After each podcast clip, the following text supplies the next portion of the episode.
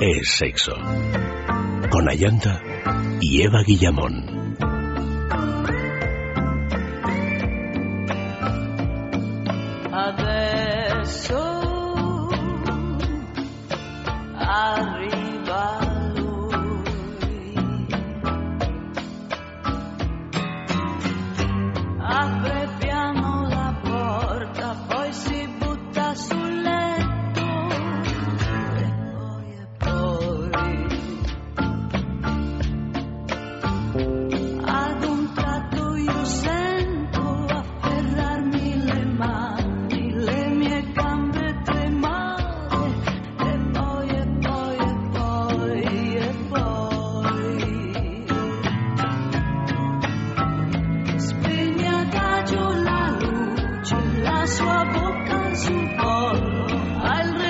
Muy buenas noches, queridos amigos. Buenas noches de nuevo. Esta noche, en el sexo de todo, vamos a hablar, pues eso, de los secretos para alcanzar la felicidad o por lo menos la serenidad y el bienestar en la pareja.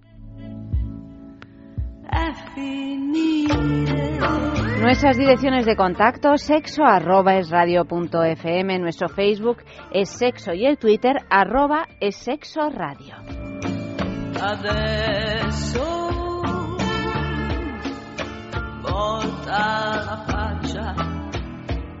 Y como antaño comenzábamos con en ese amor, ¿no? Comenzábamos siempre con una poesía de amor y hoy que, que el tema pues va de amor. De amor.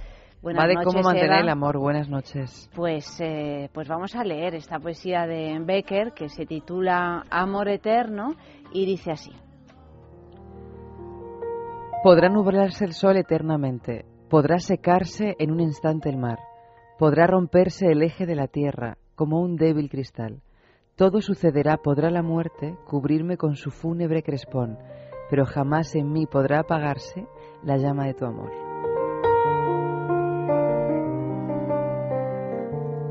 Si nos escribieran unas palabras así, quizá podríamos pensar que ese amor es para siempre, ¿no? Porque Hombre, por lo menos eh, lo, lo podríamos pensar durante un tiempo. lo podríamos pensar durante un tiempo y leyéndolo y releyéndolo cada vez pues volverían a, a encenderse las, las brasas de ese amor, ¿no? seguro. Porque bueno, pues a- Becker tiene tiene pues muchas de las grandes poesías de amor que se han escrito en la historia. Hablamos un poquito de amor, de la química del amor, de qué nos pasa cuando nos enamoramos. Nos enamoramos. Pues eh, hay un estudio muy curioso que se ha hecho en la Universidad College de Lon- Londres, donde captaron imágenes de cerebros enamorados, porque parece ser que el cerebro cuando está enamorado, pues eh, tiene unos um, una morfología diferente, una geografía diferente. Y concluyeron que ante la visión del ser amado, amado no solo se activan algunas zonas del cerebro como el córtex anterior cingulado, que no sé muy bien yo qué quiere decir Bueno, eso, una de esas partes del cerebro misteriosas que solo sabemos de ellas cuando alguien les pone que por lo visto es la parte que también responde al estímulo de drogas sintéticas, por ejemplo, produciendo sensaciones de euforia sino que las áreas encargadas de realizar juicios sociales y de, so- de someter al prójimo a valoración se inactivan Claro. cuando uno está enamorado. Esto Por es eso uno vieron- parece que está como una cajita, ¿no? Y todo lo demás es como que suena lejos. Y por eso nos volvemos ciegos de amor. Exactamente. O sea, que la, la Ciegos y expresión sordos de incluso. ciegos, sordos, no nos enteramos de nada. A veces nos confundimos, otras veces acertamos, pensamos que, que es el, el gran amor de nuestra vida y no lo es, y, pero sin embargo otras veces lo, lo pensamos a pesar de estar en esa etapa de enamoramiento y a pesar de estar cegados por el amor y realmente sí es el amor de nuestra vida. O sea que nos pueden atraer personas con rasgos similares a los nuestros. Esto es lo que Eso es lo, lo general, ¿no? Generalmente uno, de manera inconsciente, se acerca a gente que tiene algún tipo de paralelismo a nivel de rasgos a los propios. tendemos a elegir el olor de quienes tienen un sistema inmunológico distinto, porque en realidad nos viene mejor, Nos viene para mejor. reforzar, reforzar nuestro propio sistema inmunológico. Claro que sí, o sea, eso está como en contraposición, que a pesar de que nos atraigan personas que se puedan no digo parecer físicamente, porque igual todo el mundo empieza a echar mano del recuerdo o de la persona que tiene al lado y dice, pues esto a mí no se me parece nada, pero bueno, hay ciertos rasgos familiares que nos hacen sentirnos como en casa. Pero a pesar de esa familiaridad que podemos detectar a primera vista, a nivel del sistema inmunológico las cosas funcionan al revés. Es decir, nos, nos interesa gente que tenga un sistema inmunológico completamente distinto y antes de que una persona se fije en otra ya ha construido un mapa mental, un molde muy completito de circuitos cerebrales que determinan lo que le hará enamorarse de una persona y no de otra. Incluso algunos afirman que influye el tipo sanguíneo, es decir, si eres AB, AB o, cero, la atracción suele suceder con las personas del mismo tipo. De hecho, en esto de los tipos de sangre hay un montón de, historias para parar un de teorías que no sé yo si son muy ciertas, pero en cualquier caso sí resultan interesantes porque también hay mm, tipos caracteriológicos según eh, la sangre que uno tenga, por lo tanto cabe suponer que, que te entenderás mejor con una persona que tenga tu mismo tu misma sangre no lo cual bueno es siempre un poco extraño porque mm, también es cierto que a veces se atraen no digo yo los opuestos porque tampoco me creo yo eso pero sí personas que puedan equilibrar nuestros desequilibrios ¿no? a, las partes en las que andamos más más flojos. Como en todo como en toda abstracción y el amor no deja de ser una abstracción por mucho que haya científicos que lo concreten eh, estos son acercamientos, ¿no? Son teorías que a veces se cumplen, a veces no se cumplen, pero eh, es una de las miles de preguntas, ¿no? Como las típicas de dónde venimos, a dónde vamos, qué es el hombre, e, etc, etc. El amor también es algo tremendamente misterioso que por mucho que intentemos ponerle puertas al campo para entender los límites, es muy difícil y habrá cosas que nos salgan o que se aproximen, ¿no? Tal vez a nivel cerebral, pues sí, que, que, partes del cerebro se ponen en marcha, cuáles se atontan más, cuáles se despiertan más, pero más allá de eso, por suerte, hay un punto incontrolable porque no es biología, ¿no? Lo que queda claro es que somos parecidos, los humanos mm, nos parecemos, porque la, la sintomatología del enamoramiento es, es es parecida, el, eh, también la del desenamoramiento, eh, también las fases en la, en la pareja, por supuesto siempre hay excepciones, incluso grandes excepciones y maravillosas excepciones, ¿no? Pero las fases a lo largo de los años psicológicas y también de atracción, de deseo sexual, por supuesto, etcétera, pues son, eh, tienen parece como si hubiera un esquema ya preestablecido, ¿no? Entonces, en cualquier caso, conocerlo, pues siempre nos va a ayudar quizá a manejar, pues mejor esa historia de amor, ese amor que tenemos hacia nuestra pareja y que, y que nos gustaría conservar para siempre o por lo menos durante el mayor tiempo posible y de la manera más serena posible. Una de las... Eh, mm, hay muchos jueguecitos, muchas tonterías, muchos... Bueno, que al final son las que te alegran la vida y te hacen sentir querido, que se Bueno, y son también las reglas del universo propio, ¿no? Porque es verdad que una pareja es... Eh, cual, todo el mundo tenemos pareja o hemos tenido en algún momento de la vida y sí que parece que todas tienen unas reglas muy parecidas ¿no? O muy similares. Pero cada pareja tiene su propio universo. Sí, sí, sí, completamente. Y un universo que es diferente, además. Eh, es imposible de descodificar a ojos de otro. O sea, es como cuando tú te pones a ver una obra de teatro y empiezas a, a ver lo que ocurre, ¿no? Pero tú solo ves una parte todo el tema de los ensayos, todo el tema, todo lo demás que va nutriendo. Ves la puntita o cómo está ese actor, cómo no está. Entonces, pues eso es lo que vemos. Cuando uno ve una pareja desde fuera es como estar siendo, siendo un espectador de una película o de una obra de teatro. Ahora, de ahí para adentro son las leyes de ese universo que cuando eh, alguna secuela fuera resultan de un ridículo. Sí, por eso hay que intentar preservar por lo menos una cierta parte de la intimidad. Yo no soy nada amiga de ir eh, descubriéndola por ahí. Hay cosas que me gusta reservar para mí o quizá, bueno, pues puedes contar a una gran amiga, ¿no? Pero, pero no más allá, ¿no? Por ejemplo, yo eh, la exposición en redes sociales y tal, siempre digo que me parece un poco, un poco terrible en ese sentido. Me parece como que está, está uno traicionando pues algo muy íntimo y que además es muy difícil de, de trasladar fuera de ese universo que bien decías de la pareja. Por, lo por, por ejemplo, el lenguaje, cómo se habla una pareja entre el lenguaje, todas esas pequeñas cosas que también suceden en las familias, ¿no? Todas esas pequeñas maneras de que lo entiende solo un ese núcleo, ese clan, pues también en la pareja hay un mundo maravilloso que es además muy creativo y que se va haciendo cada vez más grande según pasa el tiempo. Y que va construyendo la propia historia. Totalmente. Eso me parece muy creativo. Muy creativo, claro que sí. Es estupendo, ¿no? que uno de repente se, se, sea capaz de inventarse un personaje. Y toda la complicidad que genera eso, además, porque eso pues son una serie de códigos que solo entiende la pareja y que puedes utilizar sin que nadie más eh, esté al tanto, ¿no?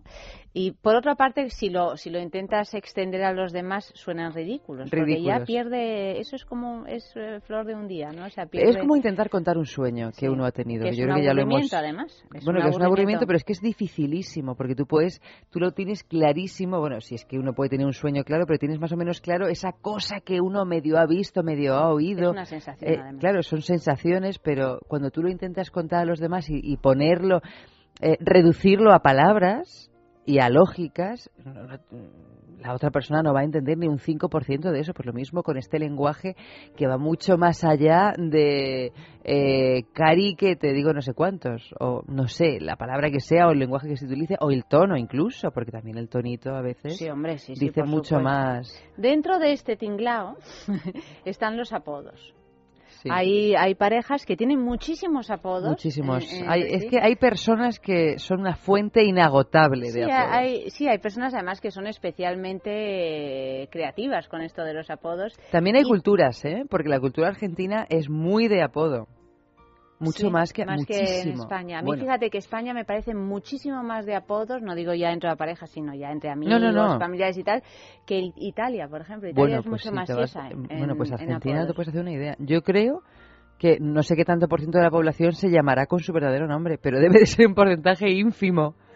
Bueno, pues los apodos en la pareja es lo que os pedimos esta noche. ¿Cómo y por qué llamas a tu pareja así? Enviadnos esos apodos, cuéntanos la historia, porque además a veces surgen por cuestiones absolutamente absurdas, o sea que de pronto sucede algo azaroso y, él o ella te empieza a llamar así y así te quedas. Pero eso es precioso, eso es precioso. que en realidad las cosas que perduran, eh, el detonante sea una nimiedad, es maravilloso.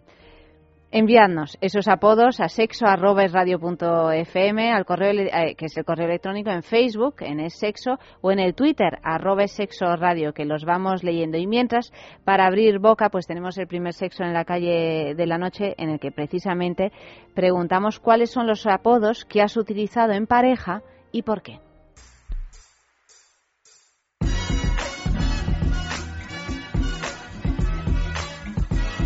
Apodos he usado de todo tipo, pero sobre todo los típicos, o mi amor, o cariño, o gordi, son las típicas cosas que se dicen. No sé, tampoco he sido muy original. Bueno, pues tengo muchos apodos para mi novio, pero tengo, bueno, los típicos, los de cari, amor, mi vida. Y bueno, luego también suelo llamar payaso porque, bueno, siempre está haciendo el tonto. Y cookie, porque nos pasamos las noches viendo la que se avecina y se nos ha pegado. Generalmente le llamo a mi pareja cariño, porque él es muy cariñoso. Cuando me cabrea, le mando la mierda y le digo, eres imbécil. Pero más bien soy cariñosa. ¿Cómo la voy a llamar yo? Mi chochete, hombre, mi chochete de toda la vida. Yo con mis parejas no sé si he utilizado propiamente apodos cariñosos o, me inventaba nombres porque muchas veces no me acordaba de cómo se llamaban. También, pues, algún tipo de apodo insultante o irónico o tal. Y, y con mi mujer ahora, pues sí, la, la llamo mujercita porque es pequeña y, muy astuta. Buyuyet. Y casi no lo podría contar. Eh, bueno, pues porque lo puso un amigo nuestro que nos pilló en una actitud a mi pareja y a mí muy cariñosa, en pleno momento de fragor de la batalla, y dijo que mi chico había hecho algo con mi, buyuyu, con mi buyuyu, y de ahí quedó el buyuyet. Uno, uno de ellos también es recíproco, el de buyuyet Pero bueno, la verdad es que yo soy muy creativo en el tema de apodos y que hay un mundial, me acuerdo de una ciudad que se llama Pochestron, pues Pochestron. Y así, la primera cosa que escucho, que se pone de moda comer brócoli, pues brócoli. La llamo de cualquier forma, la verdad. Menos por su nombre. Piensa en el placer. En el tuyo. En el nuestro. Piensa en el poder de los sentidos. En sentir al máximo. Contigo. Piensa en algo discreto, muy suave, muy íntimo. En algo bello y muy excitante. Y ahora no pienses. Siéntelo. Siéntelo. Objetos de placer exquisito. Bailelo. Intimina, la primera marca dedicada exclusivamente al cuidado íntimo femenino en cada una de las etapas de nuestra vida, quiere cuidarnos en uno de nuestros momentos más delicados, la menstruación. Con su copa menstrual Lily Cap ofrece la mejor alternativa a los tampones y compresas. Sin alergias, sin irritación y sin sequedad, Intimina te proporciona gracias a Lily Cap todo lo que necesitas para un periodo cómodo, seguridad e higiene. Prepárate para experimentar un antes y un después en tu menstruación. Lily Cap ¿Te apuntas al cambio? ¿No eres capaz de dormir? ¿Te levantas todos los días cansado?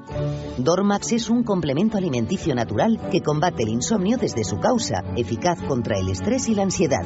Dormax es nuestro mejor aliado para conseguir el descanso que todos nos merecemos y necesitamos, porque hablar de un sueño de calidad es hablar de Dormax. Dormax, de Laboratorios Acta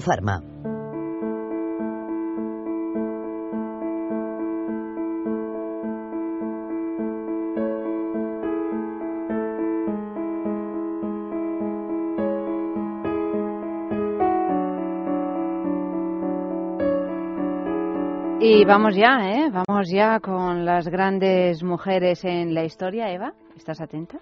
A ver. ¿Estás preparadísima? ¿Preparadísima? Bueno, esto es Intimina, eh, ya sabéis, esa marca que es que me encanta, me encanta. Mañana vamos a saber el premio, quién se lleva el premio de Intimina, Es la Mañana de Federico, entre las diez y media y las once de la mañana. Intimina es una marca que se ocupa de las mujeres, por fin hay una marca que se ocupa solo de las mujeres. Los hombres diréis, hombre, hay un montón, no, pero como esta no, porque esta eh, realmente pues se ha inventado toda una serie de cosas importantes que andábamos necesitando y que no se vendían, que no existían. ¿eh? Meteros en su página web www.intimina.com y veréis todo lo que se ofrece por ahí, que es muy interesante. Y además sus productos se pueden encontrar en farmacia, en parafarmacia y en algunas tiendas eh, especializadas. El premio de esta semana es el Smart, em, el Kegel Smart. Smart. Es que estos nombres extranjeros no consigo recordarlos. El Kegel Smart que a pesar del nombre que tiene es un aparatito maravilloso porque, porque es un entrenador del suelo pélvico, un entrenador inteligente, es decir, que nos dice si lo estamos haciendo bien o mal, porque a veces cuando entrenamos el suelo pélvico y mm, decimos, ¿y esto? ¿Y esto realmente es así? Porque claro, no es como si hicieras abdominales, que ves que la tripilla te baja y, y, tal. No, con el suelo pélvico lo que vas a notar es que, por ejemplo, que te recuperas muy bien después de un parto, que te puedes preparar maravillosamente bien antes de un parto, que dejas de tener pérdidas de orina, que son muy frecuentes en las mujeres, que tienes un, eh, un bueno, unos placeres en eh, un placer en el sexo superior al que tenías antes, porque tienes toda esa zona bien bien entrenada. O sea que Participad con nosotros, tenemos el personaje fantasma esta noche, ya sabéis que podéis eh, decir el resultado pues a través del correo electrónico sexo a través del Twitter arroba y a través de Facebook. Os voy a ir leyendo las pistas. Las colgamos en Facebook y a ver quién la acierta. La verdad es que esta noche es bastante fácil y creo que Eva lo va a descubrir en el artículo prácticamente. O sea que casi casi con Eva ni jugamos esta noche. ¿eh? O sea, primera pista, fue la hija de un poderoso renacentista valenciano. No sé. Que más tarde se convertiría en el Papa Alejandro VI. Segunda pista, más adelante su familia representó como ninguna las impopulares políticas del maquiavelismo y la corrupción sexual comúnmente asociadas a los papados renacentistas, ya, lo sabes. No, no digas ni por qué letrita empieza, ¿eh? Porque esta noche es muy fácil, es fácil. Sí, es ¿eh? muy fácil, es muy fácil. Es muy fácil. Se dice que tenía de amante a su propio hermano. Era una mujer que no tenía así los tabúes puestos. No tenía tabúes no tenía prácticamente. Ningún tipo de tabú sexual, ninguno. Claro, tendría otros, Tendría sociales, pero sexualmente hablando... Bueno, sociales me refiero, que yo me imagino que como mujer poderosa que era, le interesaría un poco Pero él- la imagen... Sí, pero vamos, lo hacía todo bastante. Ah, sí, eso sí, eso sí, debía de ser ultra pija. Pero, pero vamos, lo hacía todo a la luz A del otros día, ¿eh? niveles, sí, Le sí, daba era- completamente igual. Tercera pista, no, cuarta pista. Se han hecho series y películas sobre ella y su familia. De hecho, una suena así a Amalio, una de estas series.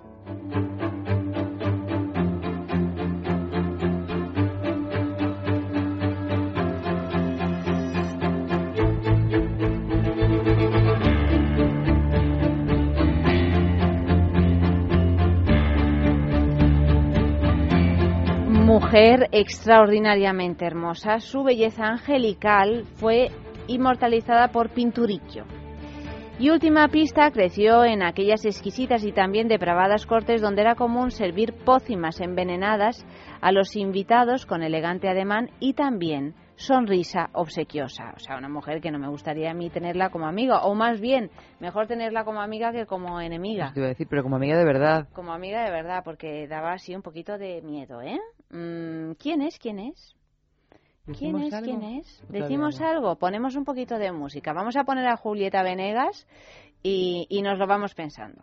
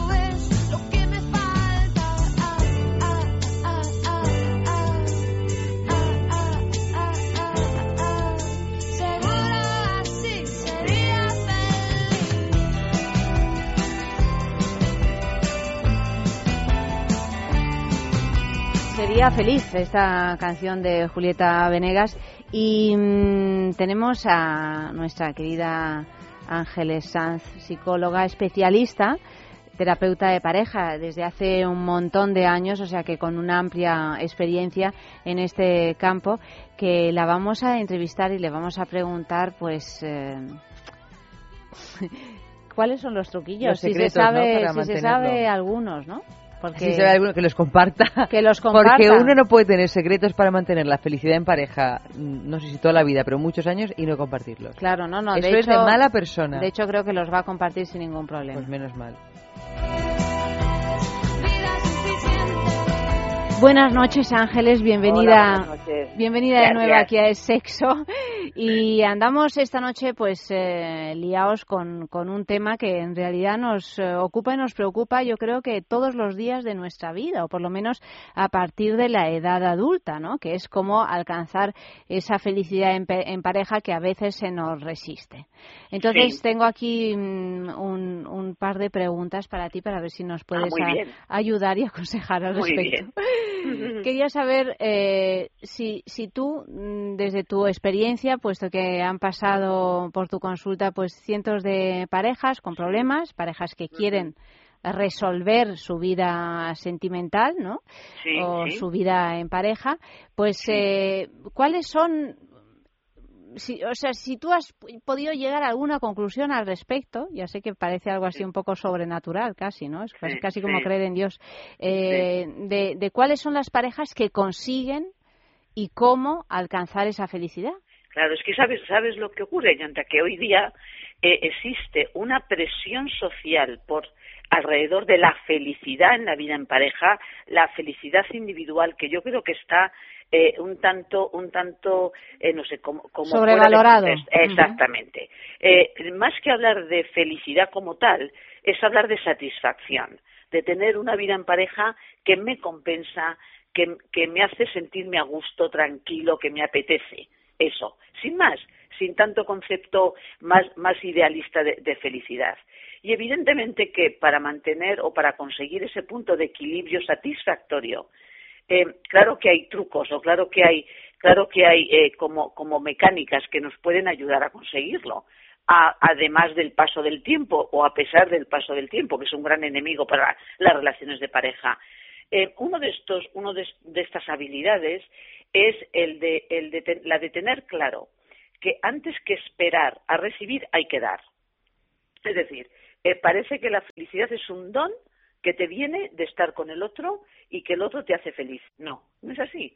La, la satisfacción, la felicidad te viene de tú estar cada una relación de cada uno, implicarse hacer cosas que le agradan al otro y poco a poco se van recibiendo, no esperar pasivamente.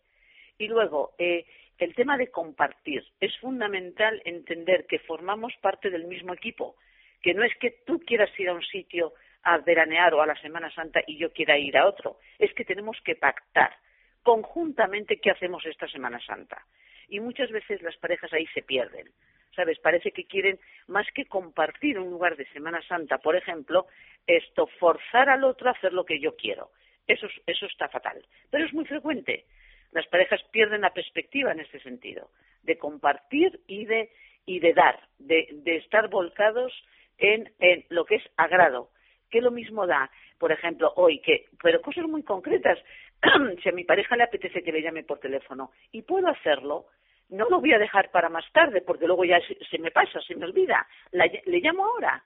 Y con eso ya he invertido ese día algo de, recuerdo, de positivo, que siempre va a ser beneficioso, siempre.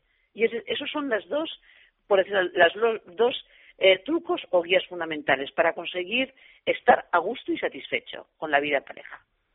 ¿Y cuáles son las, las razones más frecuentes, aparte, evidentemente, claro, después de lo que has dicho, el no compartir, ¿no? Y el no Claro. intentar agradar en todo momento a la persona a la que queremos. Las razones ma- más, frecuentes por las que ahora se, se deshacen las parejas tan No, más rápidamente que, en más que se ocasiones. deshacen, fíjate, yo creo que más que se deshace es que se entra en una especie de calma chicha monótonamente aburrida, ¿sabes? Que al final eh, eh, se convierte en una especie de, de compartir el día a día sin más, con una vivencia un tanto insatisfactoria de estar juntos.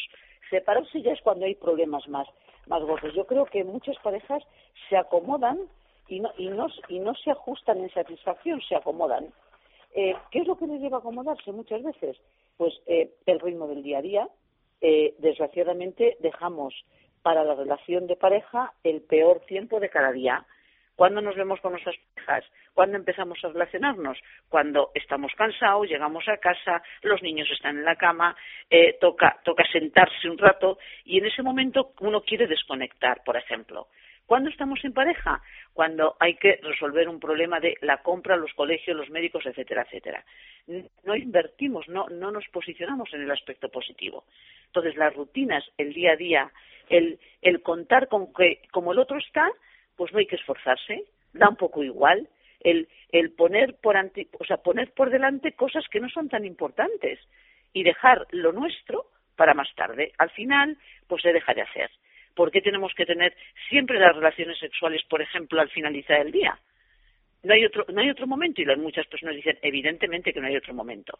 Pero si no hay otro momento, hagámoslo. Porque si no, se pasa un día, otro día, otro día y al final, pues no se hace nada. Y todo, toda esta especie de calma chicha, de, de apatía crónica, es lo que termina desgastando la relación y el bienestar. O sea que deberíamos de tener unas prioridades bien claras para, Exacto, para mantener y cuidar ese amor. Y sobre, exacto, y sobre todo eh, priorizarlo. Qué curioso es que cuando uno eh, quiere conocer a alguien o cuando uno está entre comillas en pleno cortejeo, el otro es la prioridad absoluta. Y cuando ya uno está viviendo con ese otro que quiere, con el que ya ha habido un- un- un- una andadura común, es como que se, que se deja un segundo, a un segundo plano. Esa, esa forma de priorizar, dejando lo nuestro para después, es, es un cáncer para la relación. Es un cáncer. Porque ese después nunca llega. Siempre hay eh, cansancios, agotamientos, problemillas, eh, dificultades que nos llevan a que lo nuestro positivo nunca llegue. No es viable. El día da de sí lo que da de sí. Y entonces, pues terminamos tan cansados que ya, pues eso, uno se queda dormido delante de la televisión o quiere ver la serie de turno para desconectar. Y ya está. Y así no se, no se puede vivir en pareja hoy día. Se deteriora mucho lo positivo, que es la clave. Ángeles, visto lo visto, hay algunas personas, incluso muchas personas, que piensan que es un imposible, que es algo que no se puede Claro, alcanzar, claro, que esas claro, parejas bien avenidas, que, que, bueno, pues que recorren un trecho en ocasiones muy largo de, de su vida, ¿no? Que comparten todos esos esos años juntos con, eh, con amor y, y sintiéndose bien y a ratos con alegría y por supuesto a otros ratos con las tristezas Sí, con dificultades, obvias, sí, con bueno pues con todo lo que lo que pasa en este camino, ¿no? Eh, de la vida. ¿Crees, tú crees que es posible? Tú me imagino que habrás visto a parejas de este tipo también. Que es posible recuperarse. No, claro. recuperarse no, tener una pareja así. O sea, que existen esas parejas que consiguen alcanzar ese estadio. Sí, sí, claro que existen. Lo que pasa que, que tienen que tener un, un aprendizaje emocional, una vida en común, unas, unas expectativas muy parecidas, pero claro que existen. Seguro que sí, seguro, seguro. De verdad, no hay, no hay, es, es, es per- perfectamente posible, sí, claramente. Bueno, Ángeles, muchísimas gracias por tu nada, colaboración y hasta la próxima. Un abrazo. Exactamente, y a pasar más tiempo juntos y bien, que es lo que hace falta. Que además, mira, eso el gustito que da, ¿no? Exactamente, eso, esa es una de las claves de verdad. Buenas noches, Ángeles. Buenas noches a vosotros, gracias.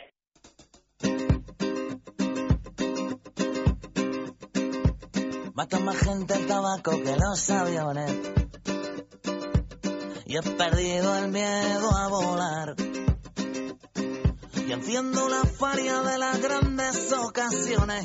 Y en la nube tengo un BMW y una PlayStation, tu foto y un par de postales. Sigue escribiendo donde quiera que tú estés. Felicidad, qué bonito nombre tiene.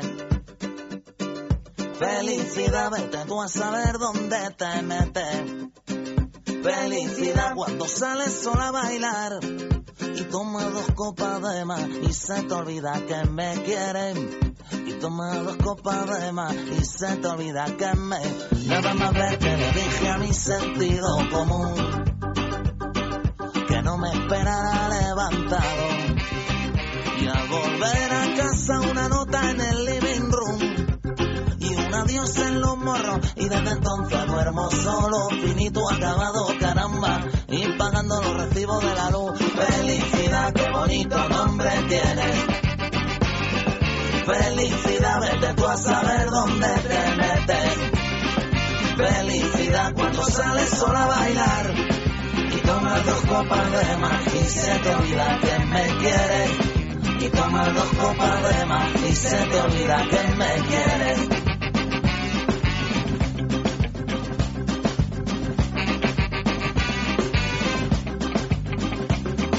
What's corazón, sin ti tengo taquicardia. Y a veces necesito un doctor y atraco la farmacia. Tú haces latir mi corazón, sin ti tengo taquicardia.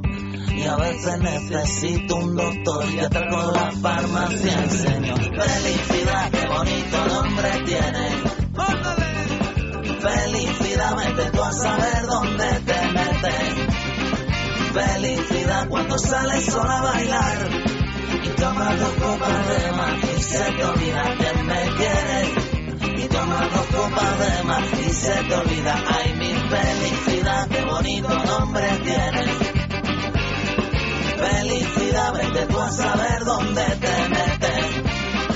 Felicidad cuando sales sola a bailar y tomas dos copas de más y se te olvida que me quieres. ¿Qué es lo que más te impresionó de él o de ella la primera vez que la viste? Hay un momento, hay esa primera vez en el que, en el que comienza el amor, en el que hay como una infatuación, el amor, o por lo menos el enamoramiento, el deseo, el... Sin eso luego no hay amor. O sea, No, hay, claro, hay un, claro. hay un primer momento en que de pronto le ves o la ves. Y ese momento no se olvida nunca. No solo eso, sino que después se vuelve a recorrer muchas veces en la pareja, se, se lo cuenta el uno al otro un montón de veces, ¿no? Pero no, no estás refiriéndote al primer momento en que la pareja se conoce, ¿no? Sino a ese primer momento en el que uno o los dos miembros de la pareja deciden, vale, voy. Bueno, según, hay, hay de repente eso pasa en gente que se conoce desde hace un montón de años y de repente hay un clic que no sabes por qué y es ese momento. Otras Mm. veces es cuando, muchas veces es cuando te conoces, ¿no? Que te quedas fascinado y dices, ¿y este quién es? ¿No? Sí, no lo sé. Pero supongo que sí. Tarde o temprano, a- ese momento empieza, claro. Es- a- hay un momento en que empieza Hay un algo, momento. ¿no? Bueno, Yo pues- no tengo tan claro que sea una cosa así como de un punto de inflexión tan fuerte. Salvo el Ay, yo creo que muchas veces sí, ¿eh? No, seguro que, muchas a veces alguien sí. y te quedas fascinado, claro, también depende de, la capacidad de fascinación que tenga la gente, porque cuando uno tiene mucha capacidad de fascinación a ese nivel, mm, no, no es una cosa tan importante al final. Yo creo que eso pasa más cuando uno se acaba enamorando de una persona a la que conoce hace tiempo. Depende, es que son dos modalidades diferentes. Son modalidades distintas, pero Ha- Hay de las por lo menos yo identifico ese punto de inflexión, que me- o por lo menos le doy más veracidad a ese punto de inflexión como, ah, pero yo es que este día te empecé Pero a porque ver tú te distinta". estás eh, refiriendo al momento en que dices, ala, me he enamorado. Sí. Puede ser ese momento o puede ser el momento en que te quedas deslumbrado, en que le ves. Le ves como posible Hmm. objeto de amor. Todavía no ha sucedido nada. Sí. A ver qué nos han contestado.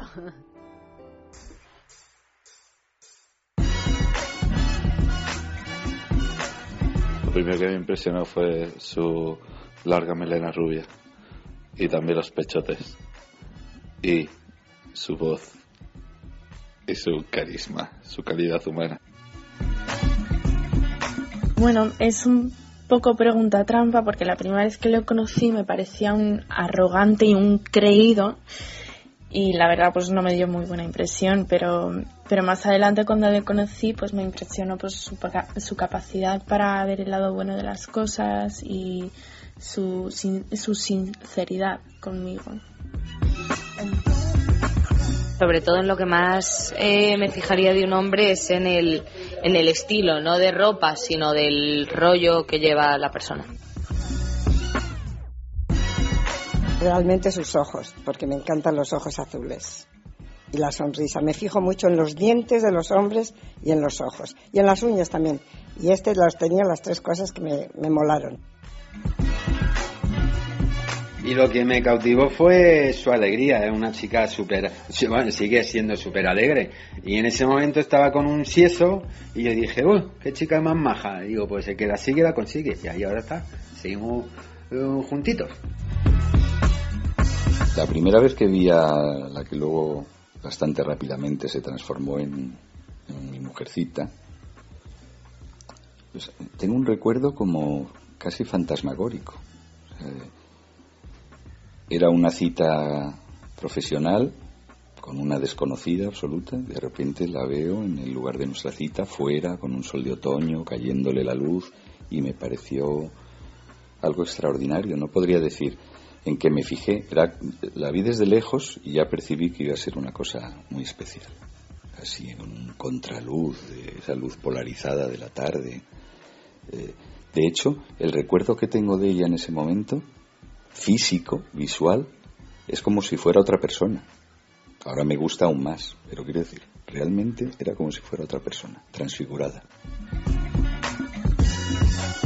Pues no lo sé, me, dio un punchazo el corazón, me pareció el chico más guapo que había visto nunca y, me- y lo que más me impactó es que tal cual nos presentaron él se marchó porque tenía que estudiar y me pareció maravilloso.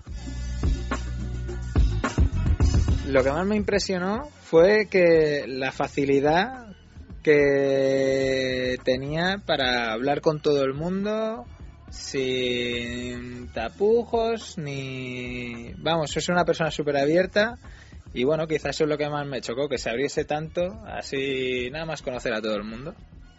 La simpatía Piensa en el placer. En el tuyo. En el nuestro. Piensa en el poder de los sentidos. En sentir al máximo. Contigo. Piensa en algo discreto, muy suave, muy íntimo. En algo bello y muy excitante. Y ahora no pienses. Siéntelo. Siéntelo. Objetos de placer exquisito. Bailelo. Intimina, la primera marca dedicada exclusivamente al cuidado íntimo femenino en cada una de las etapas de nuestra vida, quiere cuidarnos en uno de nuestros momentos más delicados, la menstruación. Con su copa menstrual Lily Cap ofrece la mejor alternativa a los tampones y compresas. Sin alergias, sin irritación y sin sequedad, Intimina te proporciona gracias a Lily Cap todo lo que necesitas para un periodo cómodo, seguridad e higiene. Prepárate para experimentar un antes y un después en tu menstruación.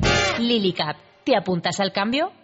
Hablemos de Dormax. Fatiga, estrés, cansancio acumulado, irritabilidad son síntomas claros de insomnio y de una falta de sueño reparador que día a día afectan a nuestra salud y calidad de vida. En estos casos, Dormax Complemento Alimenticio Natural es una solución eficaz. Dormax nos ayuda a neutralizar las causas que nos impiden dormir, asegurándonos un descanso de calidad y verdaderamente reparador. Dormax, de Laboratorio Acta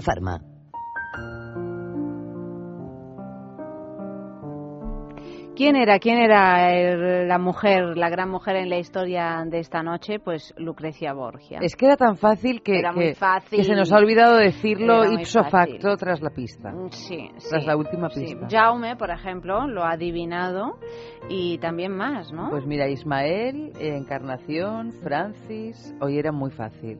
Bueno, muchísimas gracias a todos por participar. A ver si, si os lleváis ese jueguecito. Ese jueguecito, no, en este caso no es jueguecito, es el producto de Intimina para el que, el Kegel Smart, para entrenar el suelo pélvico. Y vamos a leer también algunos de los apodos que habéis enviado porque este es el tema del día. Ya sabéis que participáis, todos los que hayáis escrito, participáis en, en el concurso para conseguir llevaros un fin de semana en el balneario de la Ermida que es un balneario que está en los picos de Europa, que ahora debe de estar, vamos con el tiempo que está haciendo, reventón y además tan cerca de la playa que podemos combinar un fin de semana de playa y montaña, sus aguas mineromedicinales y mm, os proponemos pues eso, un fin de semana para dos personas con alojamiento, desayuno y circuito termal todos los días. Y para los que no consigáis ganar, para los oyentes de sexo, tenemos una oferta muy buena Pues para mira, esta Semana Santa, Una precisamente. experiencia diferente para la Semana Santa, del 16 al 21 de abril. Desde 179 euros por persona, dos noches con circuito termal en agua, por supuesto, minero medicinal. Maravilloso. No en agua corriente, No, con no, porque no es un burbujitas que spa, da es un gustito. balneario, es un Es un balneario. balneario, o Mm. sea que las aguas son minero medicinales. y nos ayudan a, a- a tener la piel mucho mejor. ¿no? Luego que queremos eh, hacernos más cositas porque el circuito termal solo no nos sacia, lo cual es muy normal, pues hay otra promoción exclusiva que son dos masajes relajantes por tan solo 59 euros. Los niños son gratis a partir de cuatro noches de estancias. O sea que un planazo para, para esta Semana Santa. Pues participad, enviad estos, estos mensajes y a ver quién se lleva el premio. Por ejemplo, por aquí, pues eh, dice... Espérate, ¿tú tienes alguno? Mira, yo tengo aquí Shauma que dice mm, el mote Pichurri como José Luis López Vázquez y Gracita Morales en la película ¿Cómo está el servicio? Uy, uy, uy, uy, uy. Alberto Illán dice, yo la llamo princesa. Por la ropa interior. Ella Calvin, por el de Calvin y Hobbes, creo. Por el de Calvin y Hobbes. ¿Qué es Calvin y Hobbes? Yo aquí me he perdido Al- alguna al- cosa de series de televisión. A mí me suena. Ah, no, Calvin. ah. Calvin, Calvin la Hobbes. El ardilla. Es que me Calvin suena, me pero suena a ardilla. Belén dice a mí mi sexy, no, yo a él mi sexy superagente 69. Mi Mira, sexy superagente Jogels 69. nos ha ense- no, Ah, Calvin y Hobbes son, es, es ese tigre con el niño, sí, son unos, Fíjate, unos cómics. ¿no? Eh, Juanpe dice Marquesona del alma, claro. Hombre, claro. Eh, Él a su pareja la llama Marquesona del alma. Y luego dice, me acaba de entrar mi marquesa al cuarto donde trabajo, un helado de corte generoso, de dos dedos de grueso, de vainilla y chocolate. ¿Qué os parece? Un planazo. Un planazo. y luego dice otra cosa que yo no, la- no la entiendo muy bien, pero comenta, siempre que se tenga el estricto sentido de la fidelidad que posee Eva, la pareja puede durar unidita hasta más allá de tres vidas seguidas. Fíjate que yo nunca he hablado con Juanpe de este tema. Pero Juanpe nos nota. Nos nota, pues no sé yo en mí, no sé qué, qué habrá notado. Hombre, por ejemplo, todo el asunto cubano.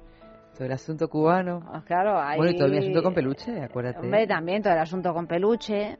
En fin, que se, notan cosas. Se superpuso a la cubanía. Juanpe ya, sí, se superpuso. Se super- Juanpe ya Ay, es que nos conoce se muy bien. Nos conoce muy bien. Miguel Indy dice, yo creo que Chu y Cari son los más frecuentes. ¿Chu? Chu. ¿Cómo que chu es frecuente? ¿Chu de qué? Yo no Pues lo Chu, no sé. Chu no lo dice he que es frecuente. Miguelín. Chu y Cari son los más frecuentes. Hombre, Cari sí, pero A Chu... nosotros nos da por decirle princesa a menudo. Esto, esto dicen por aquí. Hámster enfurecido dice a propósito de- Ratoncito. De, de cómo le llama le, le, le llaman a, a Vicente que no nos lo ha querido decir. Esperemos que no lo llamen Pinocho porque se le pone larga cuando miente. No, hombre, No, hombre, no. no creemos. Esperemos que se le ponga larga en más ocasiones. Francisco Javier dice a mí la chica que más me duró me llamaba Galletito. Galletito. Bad Country, a mí pichón. Eh, Pichoncita. Pichón, pichoncita, hombre, claro, eso, eso es, es Pichona. bastante. Facundo dice, gordita las papas, la llamo, porque tiene las carnes apretaditas y duras como una patata. Eh, qué gloria. ¿Qué, glo- ¿eh? Qué, qué gloria, Qué- qué ¿no? gloria, ¿verdad? Así, unas carnes prietas dan siempre mucho gustito. Y por aquí también dicen mejillona. Uy. Mejillona es terrorífico. Eso así, así, Así lo a- que decíamos a- a antes palo de... seco es un poco, Exactamente, a palo seco, ¿eh? mejillona, yo diría, pues no, mira, llámame de otra manera. Mejillona no. Y por aquí Rosana... ¿Moluscos? No. Moluscos no. Por aquí Rosana dice, ¿cómo llama a mi pareja y por qué? Bueno, mi pareja se llama Rubén, dice. Y yo le llamo de muchas maneras dependiendo de la ocasión. Cuando estoy enfadada con él, no le llamo. Cuando estoy contenta, le llamo Rubencito y la gente cuando me oye le hace mucha gracia. Cuando le quiero vacilar delante de todo el mundo, le llamo Rubeola, que ya sé que está mal por ser una enfermedad, pero me sale así sin pensar. Cuando se las da de listo, que a veces lo hace, le digo, ya está la Wikipedia, mira como tú, Evapedia. Cuando está cocinando y presume de sus platos, le digo, mira, ya está el arguiñano. Estas son algunas de las maneras que tengo de llamar a mi pareja. Tengo más, pero seguro que ya os aburriría y además no creo que a mi pareja le haga mucha gracia. Mira, Rosana, o sea, uno aquí puede escribir también mm, así Las cosas que no anónimo. ¿no? Y por aquí otro eh, que dice, pues yo la llamo paloma voladora, porque emprende el vuelo cuando le apetece. Sí que sí. Claro que sí. Y no sé si hay, si hay más. Bueno, podéis seguir escribiendo hasta las 3 de la mañana que los vamos leyendo. Eh, dice Daniel, yo a mi chica la llamo cariñosamente cuerpo. El por qué es, es- el por qué es porque es el mejor cuerpo que hay en su trabajo, pues trabaja de guardia civil. O sea que una, una guardia civil chica que siempre está dentro de las posibles fantasías sexuales de todos los hombres. Debes de andar como loco, ¿eh, Daniel? En fin, pues muchísimas gra- gracias por compartir con nosotros los apodos. Y, y yo creo que nos tenemos que ir ya a. A, a, a, a, a, a- es que se pone a hacer eh, gestos a Yogels. Estaba haciéndole gestos a. Eh, sí. Yogels, lo que te quería decir es que llames a Aldegunda. Mira, es Exactamente. tan fácil como decirlo. Entonces, Exactamente, ve a llamar a Aldegunda estamos acercándonos peligrosamente. peligrosamente a no poder eh, cumplir todo el recorrido de- del horóscopo erótico de la semana y claro como además se acerca como además se acerca la Semana Santa pues tenemos que estar organizaditos en cuanto hay hay fiesta pues tenemos que saber cómo Hombre, hay que saber, ¿eh? igual que la gente mira el tiempo compulsivamente, pues Claro. también... bueno pues eh, vamos allá con una canción y, y Aldegunda o qué Vamos allá con una canción. No sé si nos va a dar tiempo, pero por lo menos podríamos recomendar esta película, porque sí que es verdad que habla de una manera maravillosa de mantener la felicidad en la pareja, o por lo menos de un ejemplo maravilloso, que es una película que aquí en España se llamó, no me acuerdo cómo, pero por Another Year se encuentra perfectamente. Una peli que dirigió Mike Lee en el año 2010 que tiene un reparto de, de actores y actrices que yo creo que no nos suenan mucho, pero si les vemos la cara sí que los reconocemos porque son actores británicos que, que si hemos visto cine inglés los vamos a reconocer fácilmente y sobre todo que han trabajado mucho con Mike Lee. Es la historia de un matrimonio que son los dos muy poco agraciados, pero son tan felices, pero tan felices de una manera cotidiana. agraciados físicamente te, te refieres Sí, físicamente no son muy agraciados. Es más, ella es más bien lo contrario. Eh, ella es una terapeuta y él es un geólogo, están muy felizmente casados y les preocupan algunas cosas, sobre todo de gente que los rodea, como por ejemplo su hijo o una de las mejores amigas de ella, que se empeñan en hacer de la vida una especie de via crucis. Como esta frase que hemos dicho miles de millones de veces, pero que es que es de estas cosas que hizo John Lennon tan grandiosas como la canción de Imagine. La de la vida es eso que ocurre mientras uno está intentando hacer otros planes. Efectivamente. Bueno, pues estos, esta pare- pareja protagonista de Another Year tienen clarísimo que la vida es eso que ocurre y la película es deliciosa, deliciosa porque además es un ejemplo de, de felicidad cotidiana. Pues la recomendamos desde aquí para saber un poquito más eh, sobre el amor y sus entresijos. Y, y antes de hablar con Aldegunda, os recordamos que tenemos nuestro nuestra boutique erótica favorita, la juguetería, www.lajuguetería.com y que tenéis todo el fin de semana para pensaros y contestar a la pregunta del concurso de la juguetería de esta semana, que es... Bueno, es una cosa facilísima que yo creo que ya hemos contestado por activa y por pasiva, hasta casi directamente diciéndolo. La pregunta es, eh, ¿qué actor, antes de ser conocido por su faceta más comercial, se dedicó al cine porno?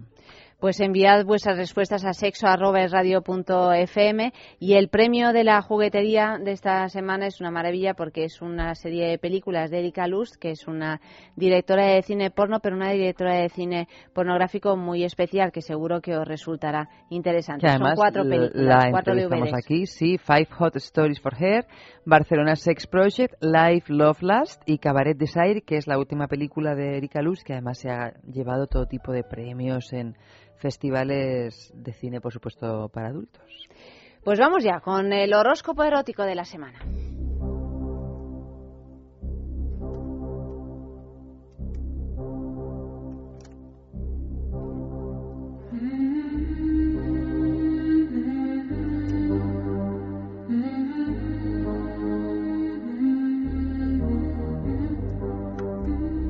Aldegunda Vegara, buenas noches, bienvenida a Es Sexo. Hola amigas, ¿cómo andáis? Pues abandonadas, abandonadas que nos tienes ya sin información y claro, sin saber a qué atenernos. Anduvimos como vacas sin cencerro toda Mira, la semana pasada que- sin saber qué iba a ser de nosotras. No, no, no, te lo digo en serio, porque a mí yo ya cuando voy sobre aviso, bueno, Porque tú estás acostumbrada a que te digan todo te va genial. Por eso ya cuando no porque recibido le tengo sorbido el seso a- al de y, a- y sobre todo a mis astros, mis astros, que tú dirás mucho que es el año del caballo y tal, pero yo creo que es el año de... del, mío, del tuyo, Del gallo. que es el gallo. A lo mejor, claro, a lo mejor con eso de que caballo y gallo riman, te ha tocado una parte. Me ha tocado una parte, sí, me lo está pegando Eva. Bueno, Aldegunda, ¿cómo te encuentras? Pues muy bien, y nos vamos a quedar eclipsados porque esta semana hay un eclipse, el día 15, un eclipse en todo el eje Aries-Libra y en luna llena, claro, que, que se va a ver desde España penindular, o sea, se va a ver poco, pero desde Oceanía a Australia se va a ver entero. Entonces, mm, qué bonito y en medio de la Semana Santa y vacaciones. Pero eso viene bien o mal, porque yo lo del eclipse nunca sé si es bueno o malo. Es raro en cualquier caso. abre una puerta de energía de que deja pasar más la energía donde se produce. Entonces es en la luna llena del eje Libra Aries. Entonces eh, deja entrar mucho la energía del amor, el guerrero, la paz, el caballero que tiene que defender a la, ama- a la amada, la amada y el amante, eh, todo lo que tiene que ver con lo masculino y femenino y los compromisos. Y ser auténticos eh, eligiendo siempre lo auténtico. Entonces, eh, tiene mucho que ver con el amor, ¿eh? Y con las relaciones, este eclipse. Bueno, pues vamos con el primer signo que es Aries. Sigue siendo Aries. Mira, lo he dicho Yo sé que a ti no te hace gracia, pero sigue papel siendo ni. Aries.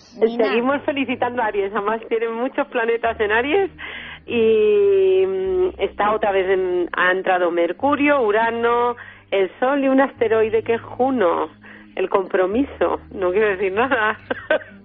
Los Aries se comprometen profundamente y, mm, y están con mucha, mucha energía Pues para mira, ello. ya era hora, ¿eh? Ya era hora. Y luego cada vez se le ve más eh, que eligen lo auténtico y no lo bizarro, porque Aries tiende mucho al bizarrismo y al im- primer impulso. Fíjate, Pues- fíjate dónde estoy yo. Aquí a tu lado, que eres un acuario bizarra.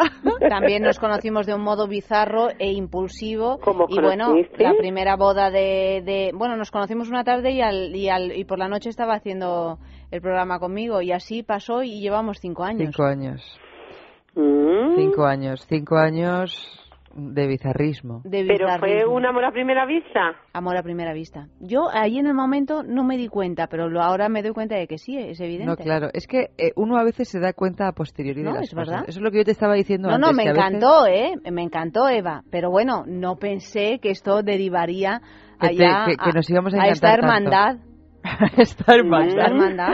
Sí, sí, sí, sí. A esta hermandad ya, ya, que ya está rozando unos límites ya Incestuosos. incestuosos, por supuesto.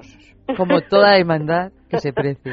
Como el amor no, fraternal. además a Eva, como le encanta lo de, la, lo, lo de los hermanos y todo el rollo este, ¿sabes? Pues Bueno, no sé si habéis hablado, pero yo estoy muy revolucionada porque con esto de Lili, que ya sabemos que es todos los tabús sexuales que empiezan a admitirse o se abre un poco más para el tabú sexual, he visto dos películas que ha sido entregármelo todo. Una Noé, en que me he quedado mm, mm, patilarga, y otra el Gran Hotel Budapest que una se puede denominar mm, gallina vieja hace buen caldo, lo que hablábamos de que las mujeres mayores gustaban, en Hotel Gran Budapest gustan las mujeres de, de 80 años, sí, Sí. sí, de 80 años. Es Total. fabuloso.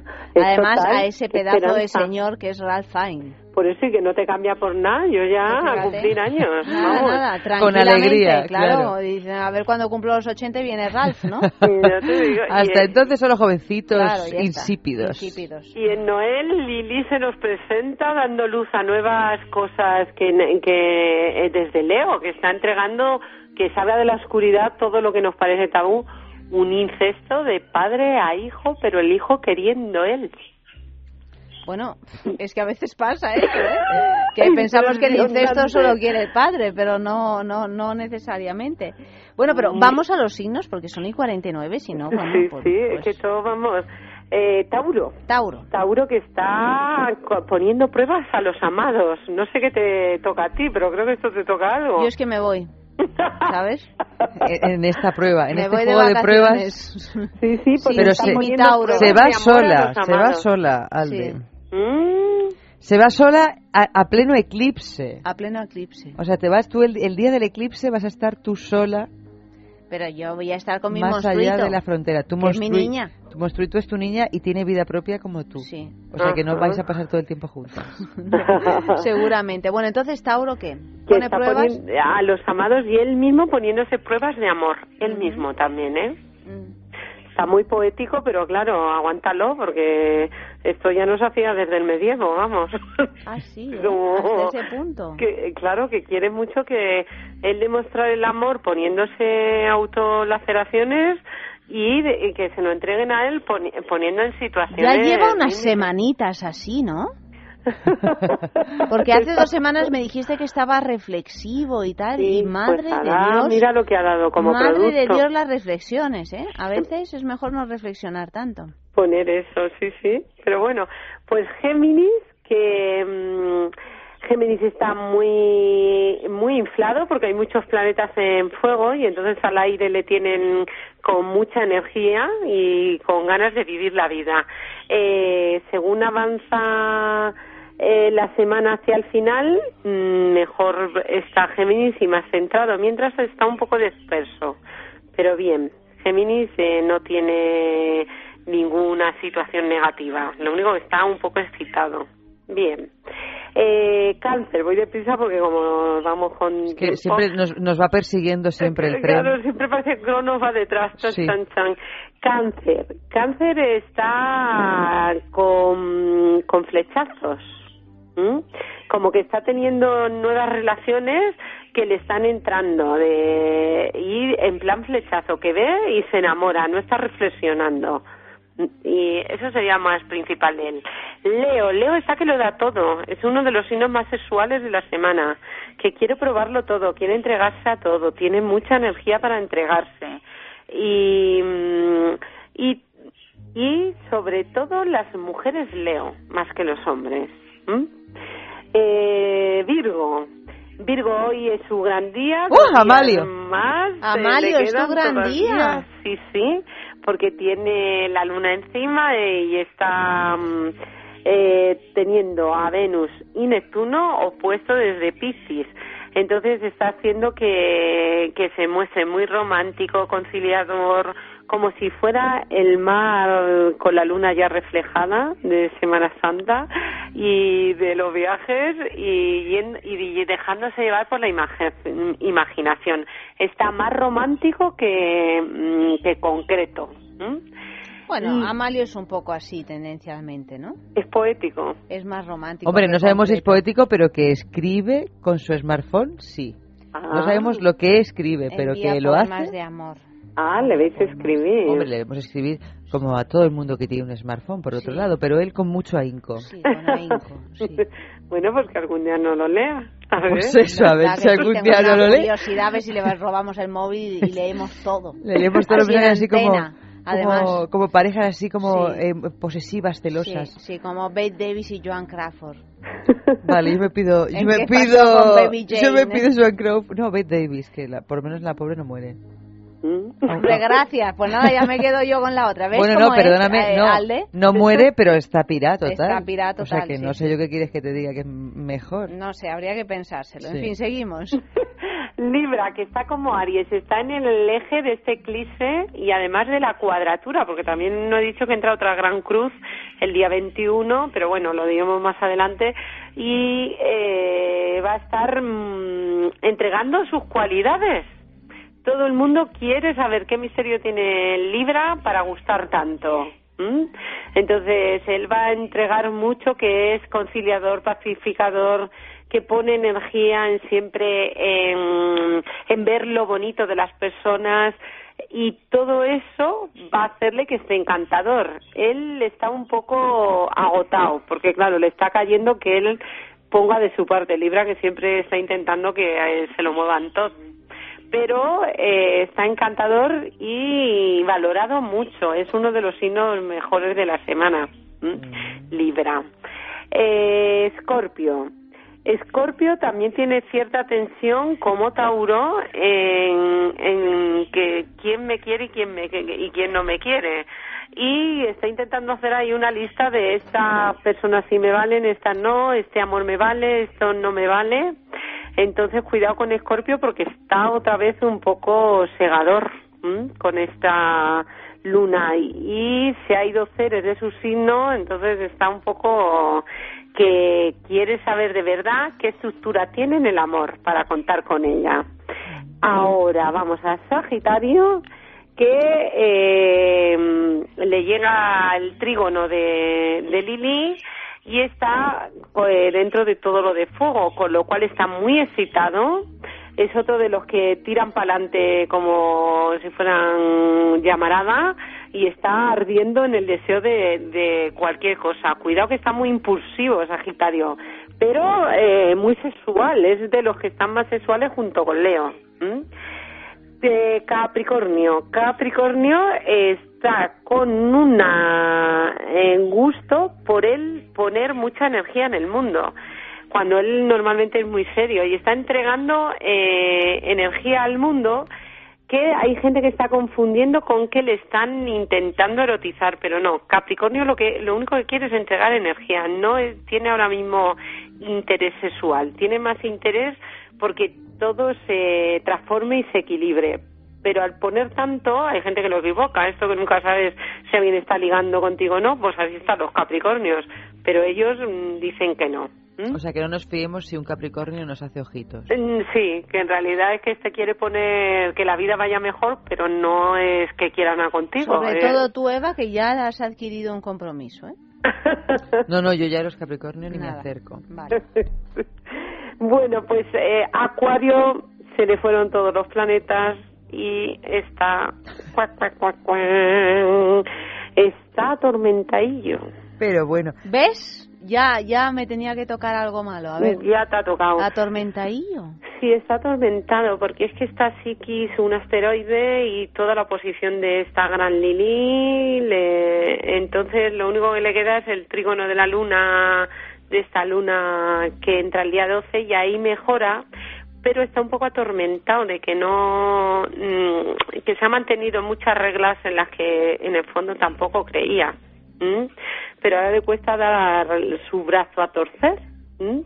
Entonces ahora lo único que le queda es que pase la luna y que las relaciones con todas las personas le mejoren por hacer un trígono en esta luna, y incluidas las relaciones de parejas sexuales. Pero un trígono que es un trío. por hacer un trígono que no un trío. Eso te iba a apuntar, digo, un trígono Parece que no un trigo, trío. Parece un trigo, un trío. Pues no, es un trígono que quiere decir que le entra fluida la energía Ah, hacia él. vale, vale, La luna Bueno, pero está, la puede luna ser- está- Si ahora ah, se tiene uno que poner a hacer un trío. Puede hombre, ser pues cosa compatible se con un complica, trío porque- también. Ni- No, el claro, trígono claro. y el trío y también con el trigo y la soja, ¿no? en realidad es que Sí, Acuario dice. está atormentado, pero a partir del día 12 que pasa la luna, le mejoran las relaciones personales, Vale. sin que él haya hecho nada. Pues nada, atormentada me voy de vacaciones. A ver Sí, si se me está pasa un poco tormenta. atormentado diciendo, me estoy manteniendo en reglas que yo creo, no las creo. Está todo el rato así, Vale. ¿sabes? Dudando sobre reglas de las relaciones, manera de comportarse. Pues en ese caso, lo mejor es irse solo.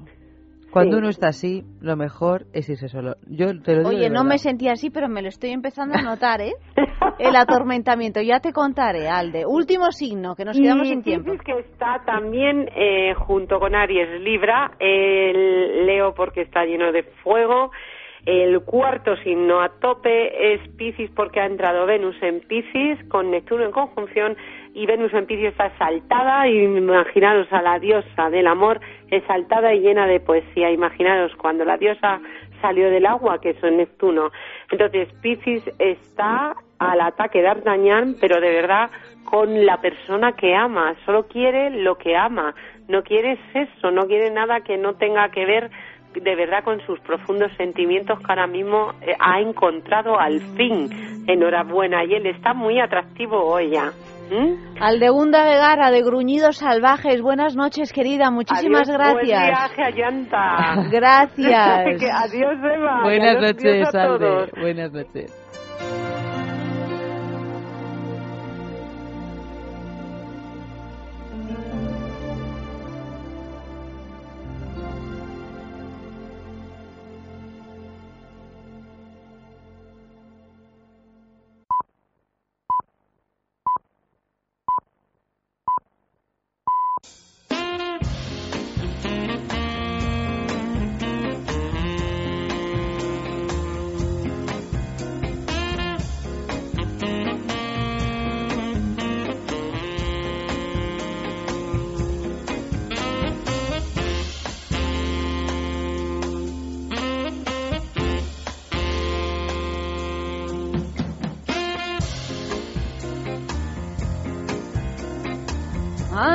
Ay, último día de la semana, me voy de vacaciones, Eva. Yo me caso. Que me voy y tú te casas. A ver qué es más importante. Lo tuyo, sin ninguna duda. Mira, te lo voy a conceder. Eva se casa mañana. Mañana viernes. Ay, Dios mío, se ha puesto colorada y todo. Por eso hoy ha venido Pero vestida como es- Alicia en el País de las Claro, Maravillas. por eso. A ver si para- algún conejo. Bueno, me no- a otro lado. A ver si pasas al otro lado del espejo, ¿no? Al otro lado del espejo ya pasó, ya pasó, José. José, buenas noches. Bienvenido. vuelta. F, buenas noches. Hola. Y ha vuelto nuestro querido Frank eh, conduciendo ya casi. Casi, casi. Buenas noches. Buenas noches. más curiosa. Es que vengo de dar una charla sobre los medios de comunicación. Ah, mira, oye, qué Ah, mira, y entonces vas con la camiseta a juego. Exacto. Pero qué divino eres, por Dios. Sí, Sí, sí, es sí. así. Sí, es así, es así. Bueno, como toda la semana, yo cuando he oído el programa y decís que es jueves o viernes, todas las noches, tenéis ese... Así es que hemos, Sí, a partir de ahora todos los días son de- jueves. ah, vale. lle- llevamos entonces, ¿qué es, el lunes? era jueves y entonces hoy es jueves Pero y es esto, ¿por qué lunes. es? Porque a ti no te gusta el fútbol. Porque si te gustara el fútbol, podríamos decir eh, siempre es domingo. ¿No te acuerdas de aquella canción? No. Y no me importa lo que digan los demás. Pues nosotros decimos que es jueves. O miércoles de Champions. que O todavía me dura la resaca de ayer. Mira, de todas maneras yo también... Qué alegría, no digo más. Hablaba yo con mi padre, no tiene mérito ganarle a, a una especie de filial del Albacete. Era lo que era el Barça ayer. Vaya por Dios. Una filial Oye, de... bueno, yo me... Perdonadme, pero solo sé de cosas relacionadas con el sexo. Tiene mucho mérito. José y yo solo sabemos de ¿Te eso. Los demás... tiene que ver con eh, el sexo. Tú ¿el qué? piensa lo fálico del fútbol también, que es mucho.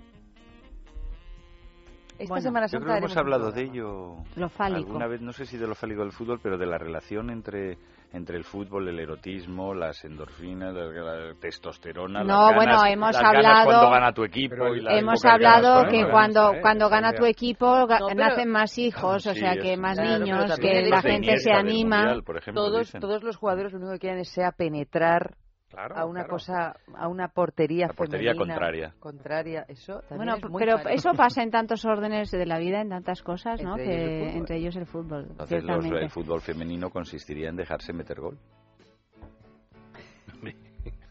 O en alterar los géneros y decir, pues ahora yo. O en, o en hacer Eso que no quieres que eso se va a ser- gol, como si no quisieras, pero en el fondo desearlo. En el fondo tampoco se ponen tan tristes cuando ven su No, portería no, no, penetrada. A Frank tampoco le interesa mucho el fútbol, ¿o sí? Hombre, goles son amores, que decía Manolo Sí. Escobar, pero Ese gran hombre. ese gran hombre. Pero no, me interesó cuando era joven. Ujú. Ahora ya... Si estás hecho un chaval, Ahora me interesa el tienes gol. que regresar. ¿El golf? Que también ¿Ah, es sí? de Bueno, penetrar. oye, también el golf es de penetrar. Y ya así puestos a Sí, encontrar bueno. elementos fálicos. Es más como de Alicia, ¿eh? Del agujero que entra en Claro, las profundidades. claro, y claro, claro. Ayer había un, sacaban de vez en cuando un plano en el Calderón de una china, Guapísima. una oriental guapísima y devotísima que estaba bueno, primero bueno. sufriendo, siempre con las manos De la entrelazadas, sí, del Atlético. Y luego, al Más principio dijimos, quizá sea una turista y es que es una pose en su, en su pueblo así muy normal De para rezar. ver fútbol, de rezar, pero no, luego ya era histérica, o sea, no histérica, no, no, contenida, pero con los ojos cerrados rezando como, ay Dios mío, ay Buda, ay Buda, ay quien sea, quien sea. Bueno, de todas maneras, acordaos en el Mundial de Me Corea. conmovió Japón. realmente. ¿Era Corea-Japón? Sí? Corea-Japón, Como, sí. O sea, estaban divididos, unos animaban a unos, otros animaban a, a otros, y estaban todos eh, muy empáticos con el equipo que les hubiera tocado en suerte. Sí, ellos están ¿Que tan tienes que animar a. Turquía? Pues con Turquía lloraban, Ya, tu- reían. o sea, que Turquía, tienen esa Turquía. capacidad de, de empatía muy bien entrenada. Que yo no digo que la China no lo sintiera de verdad. No, yo, yo Pero- creo que esta- era, era una, ti- una china muy sentida. Sí, eso sí. Eso desde luego. Yo ya, si quieres, Allende, seguimos, hacemos la competencia Vicente. No, no, yo más que nada os leería una noticia. De las de fútbol Sí. que dices los lunes, No, que de te he la- oído también, de que las eres de maravillosa. fútbol- de las de fútbol, no, de nuestro noticiero ardiente. Bueno, vale, es que monotemática está- esta Bueno, mujer, ¿eh? monotemática. Yo me ciño. Bueno, solo sabe hablar de sexo. Te pagan por sexo, Está claro. obsesionada y Digo, uy, tres perdón. horas al día hablando de sexo. Cuando tiene oportunidad, Y organiza- saca el tema. sexo, qué cosa, ¿no? Qué problemón debo de tener. Tan grande. Todo el tiempo. todo el Titular, mapa con las mujeres más sexys del planeta. Me interesa. Porque el portal Target Map ha elaborado un mapa con las mujeres más sexys del planeta. Las féminas con mayor atractivo físico y sexual son las latinas y las bálticas, según este lugar. En concreto, argentinas, colombianas, estonas y letonas. Las siguientes en esta escala son clasifi- clasificadas como sexys, no las más sexys. Y en este grupo de sexys, que es muy amplio, están la mayor parte de los países europeos del este. Todas las antiguas repúblicas de la extinta URSS, la República Checa, Bosnia y Herzegovina, Serbia, Macedonia, es donde hay mayor concentración de mujeres atractivas. Luego llegamos a la Europa occidental, donde solo las suecas aparecen en este pelotón. Dilo tuyo, dilo tuyo. También en este pelotón de sexys aparecen Irán, Egipto, Etiopía, Brasil y Venezuela. De hecho, eh, por otra parte, Asia cuenta con un nutrido grupo bastante amplio entre las mujeres sexys, como por ejemplo Indonesia, Japón, Corea del Sur y Vietnam. En el siguiente escalón aparecen las mujeres consideradas de atractivo normalito. Y aquí están la mayor parte de las europeas, incluidas las españolas, las de los países del norte de África y otros como China, Ecuador, Chile o México. Y al final ya de esta escala figuran las calificadas como poco sexys o muy poco sexys. Entre las poco sexys se encuentran norteamericanas, inglesas, portuguesas, alemanas, australianas, indias o las de Arabia Saudí. Y las que se estiman menos atractivas del mundo son las de países centroafricanos como Mauritania, Níger, República Centroafricana del Congo y Bolivia. Que De no- todo no forma ¿no? parte de De- África. de pero- todo hay en la viña del Señor. Extraña. Pero ¿quién era el grupo de control? Ta- cosa- Wisconsin, Han. Universidad de Wisconsin. ¿Quién va a ser? Target- un- el, el portal Target Map. Pero eso le habrá preguntado a alguien, a hombres, mujeres, eh, epicenos, a quién ha Hombre, pues habrán esto? hecho un estudio, no lo sabemos. eh, supuestamente, Ah, según un grupo de sí. expertos en estética femenina, eh, bueno, pues han elaborado este ranking. Yo estoy bastante de acuerdo, la verdad. Bueno, Eh, nosotros que salvando también que somos un grupo de expertos, eh, vamos a... Porque a mí, por ejemplo, las españolas me parecen bastante feas en general. Desde luego en esta mesa...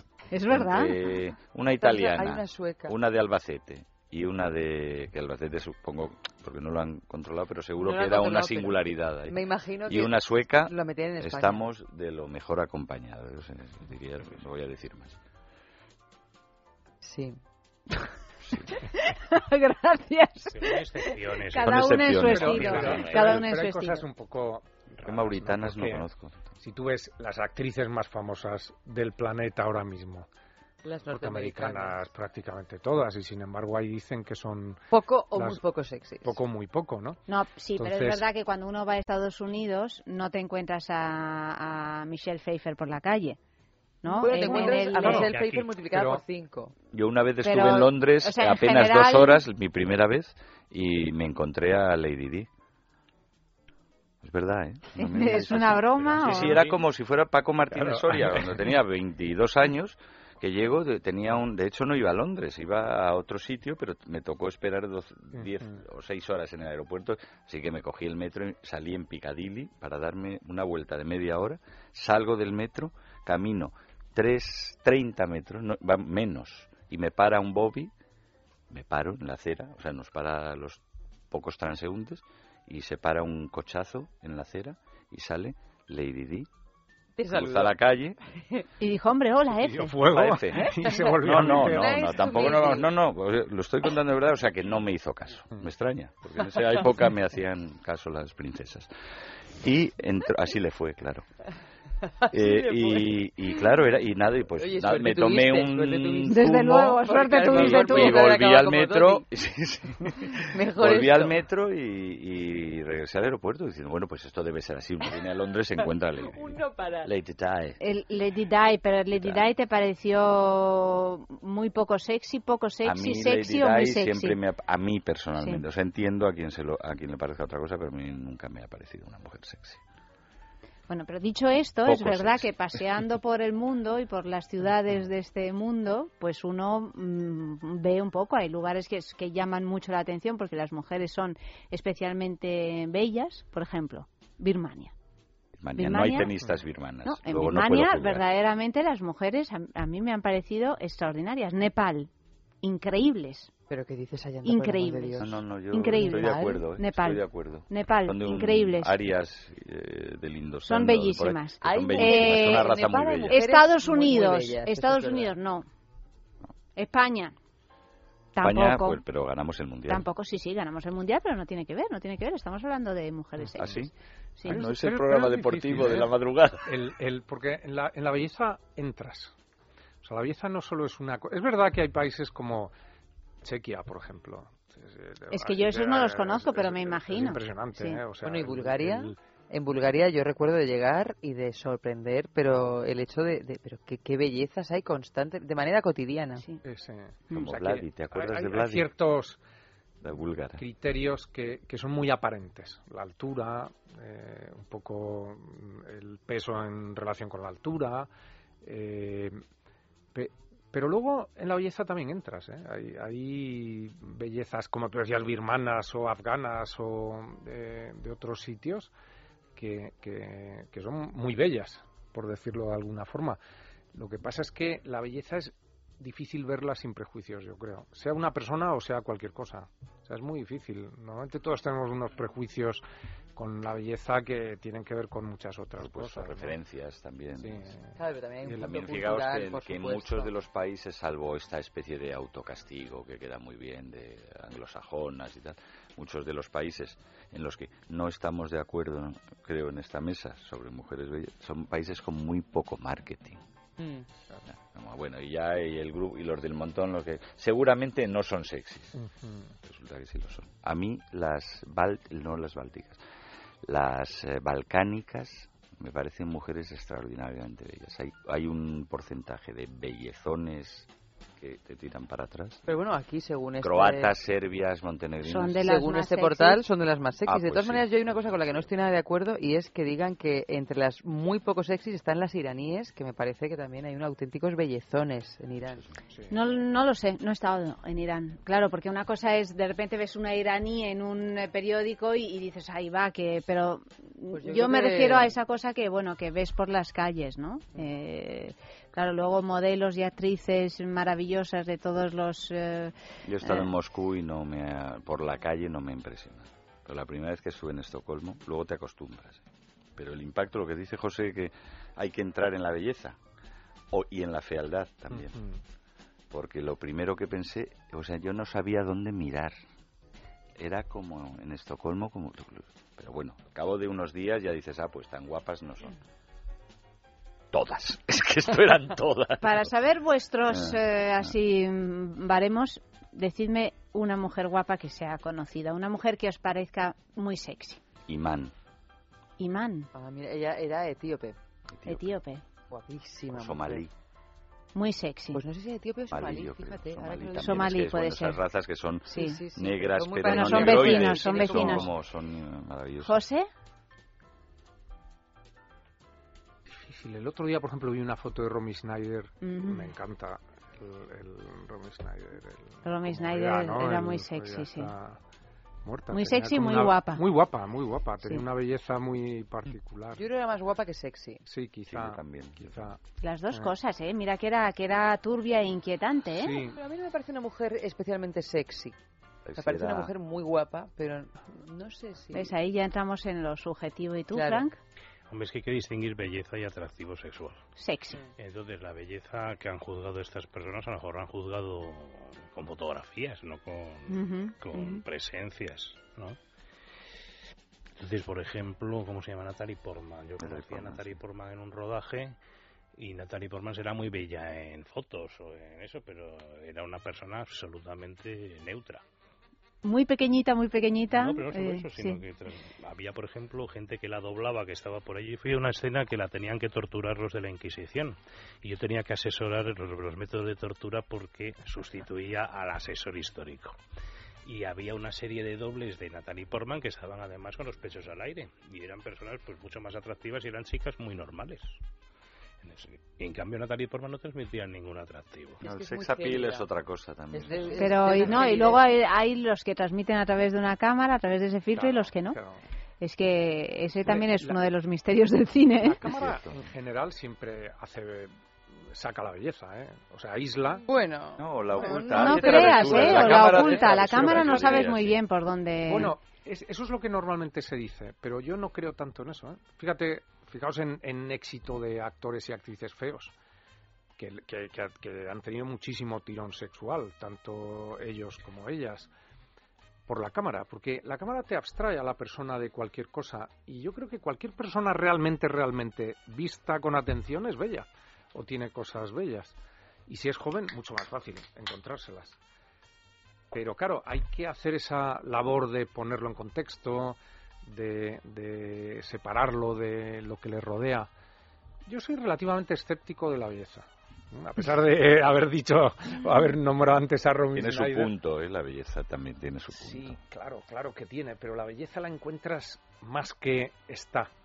O sea, y la encuentras a ve- en ti mismo, por reflejo de lo que estás viendo, ¿no? O sea, que en el fondo hay algo ahí que es como un juego de Bueno, dos, ¿no? es, un juego de es- espejos. es percepción y, y procesamiento de estético, ¿no? O sea, Está en el ojo del observador. Sin El embargo, la atracción erótica no es visual. La atracción erótica es otra cosa, es una cosa que antes pasaba, que pasa cada vez menos en España, porque la gente está como neutralizada a nivel sexual. Entonces, antes en España cruzabas por la calle con una mujer que incluso la veías con visión periférica y notabas Que era había un- impresionante Ujú. y, y girabas y a la veías de espaldas. ¿no? Sin embargo, eso ha dejado de pasar. Es como si hubiera un proceso de neutralización Sí. de, las, de las hormonas o de las feromonas o lo que sea. En cambio, la belleza está muy disciplinada por la publicidad. Entonces, los ideales femeninos ahora son ideales fabricados por una publicidad muy perfeccionista en cuanto a la, a la supresión de, defe- de defectos. Entonces, se crean auténticas diosas del antiguo Olimpo y de otras mitologías, pero cada cinco minutos debe generarse un modelo de esos en algún lugar del mundo. Eso hace que se sature muchísimo la mirada. Y esa mirada saturada no es tu propia mirada. Estamos siendo arrebatados por modelos de lo femenino eh, elaborados normalmente por hombres e incluso por hombres que no sienten atracción por las mujeres. Dejo eso ahí como... Viene, se no, puede sé de dónde, creo. en este Almería le ha dado un aire Solo podemos vienes- escuchar una canción Sí, y sí, pasar página. Tremendo, aplau- aplauso.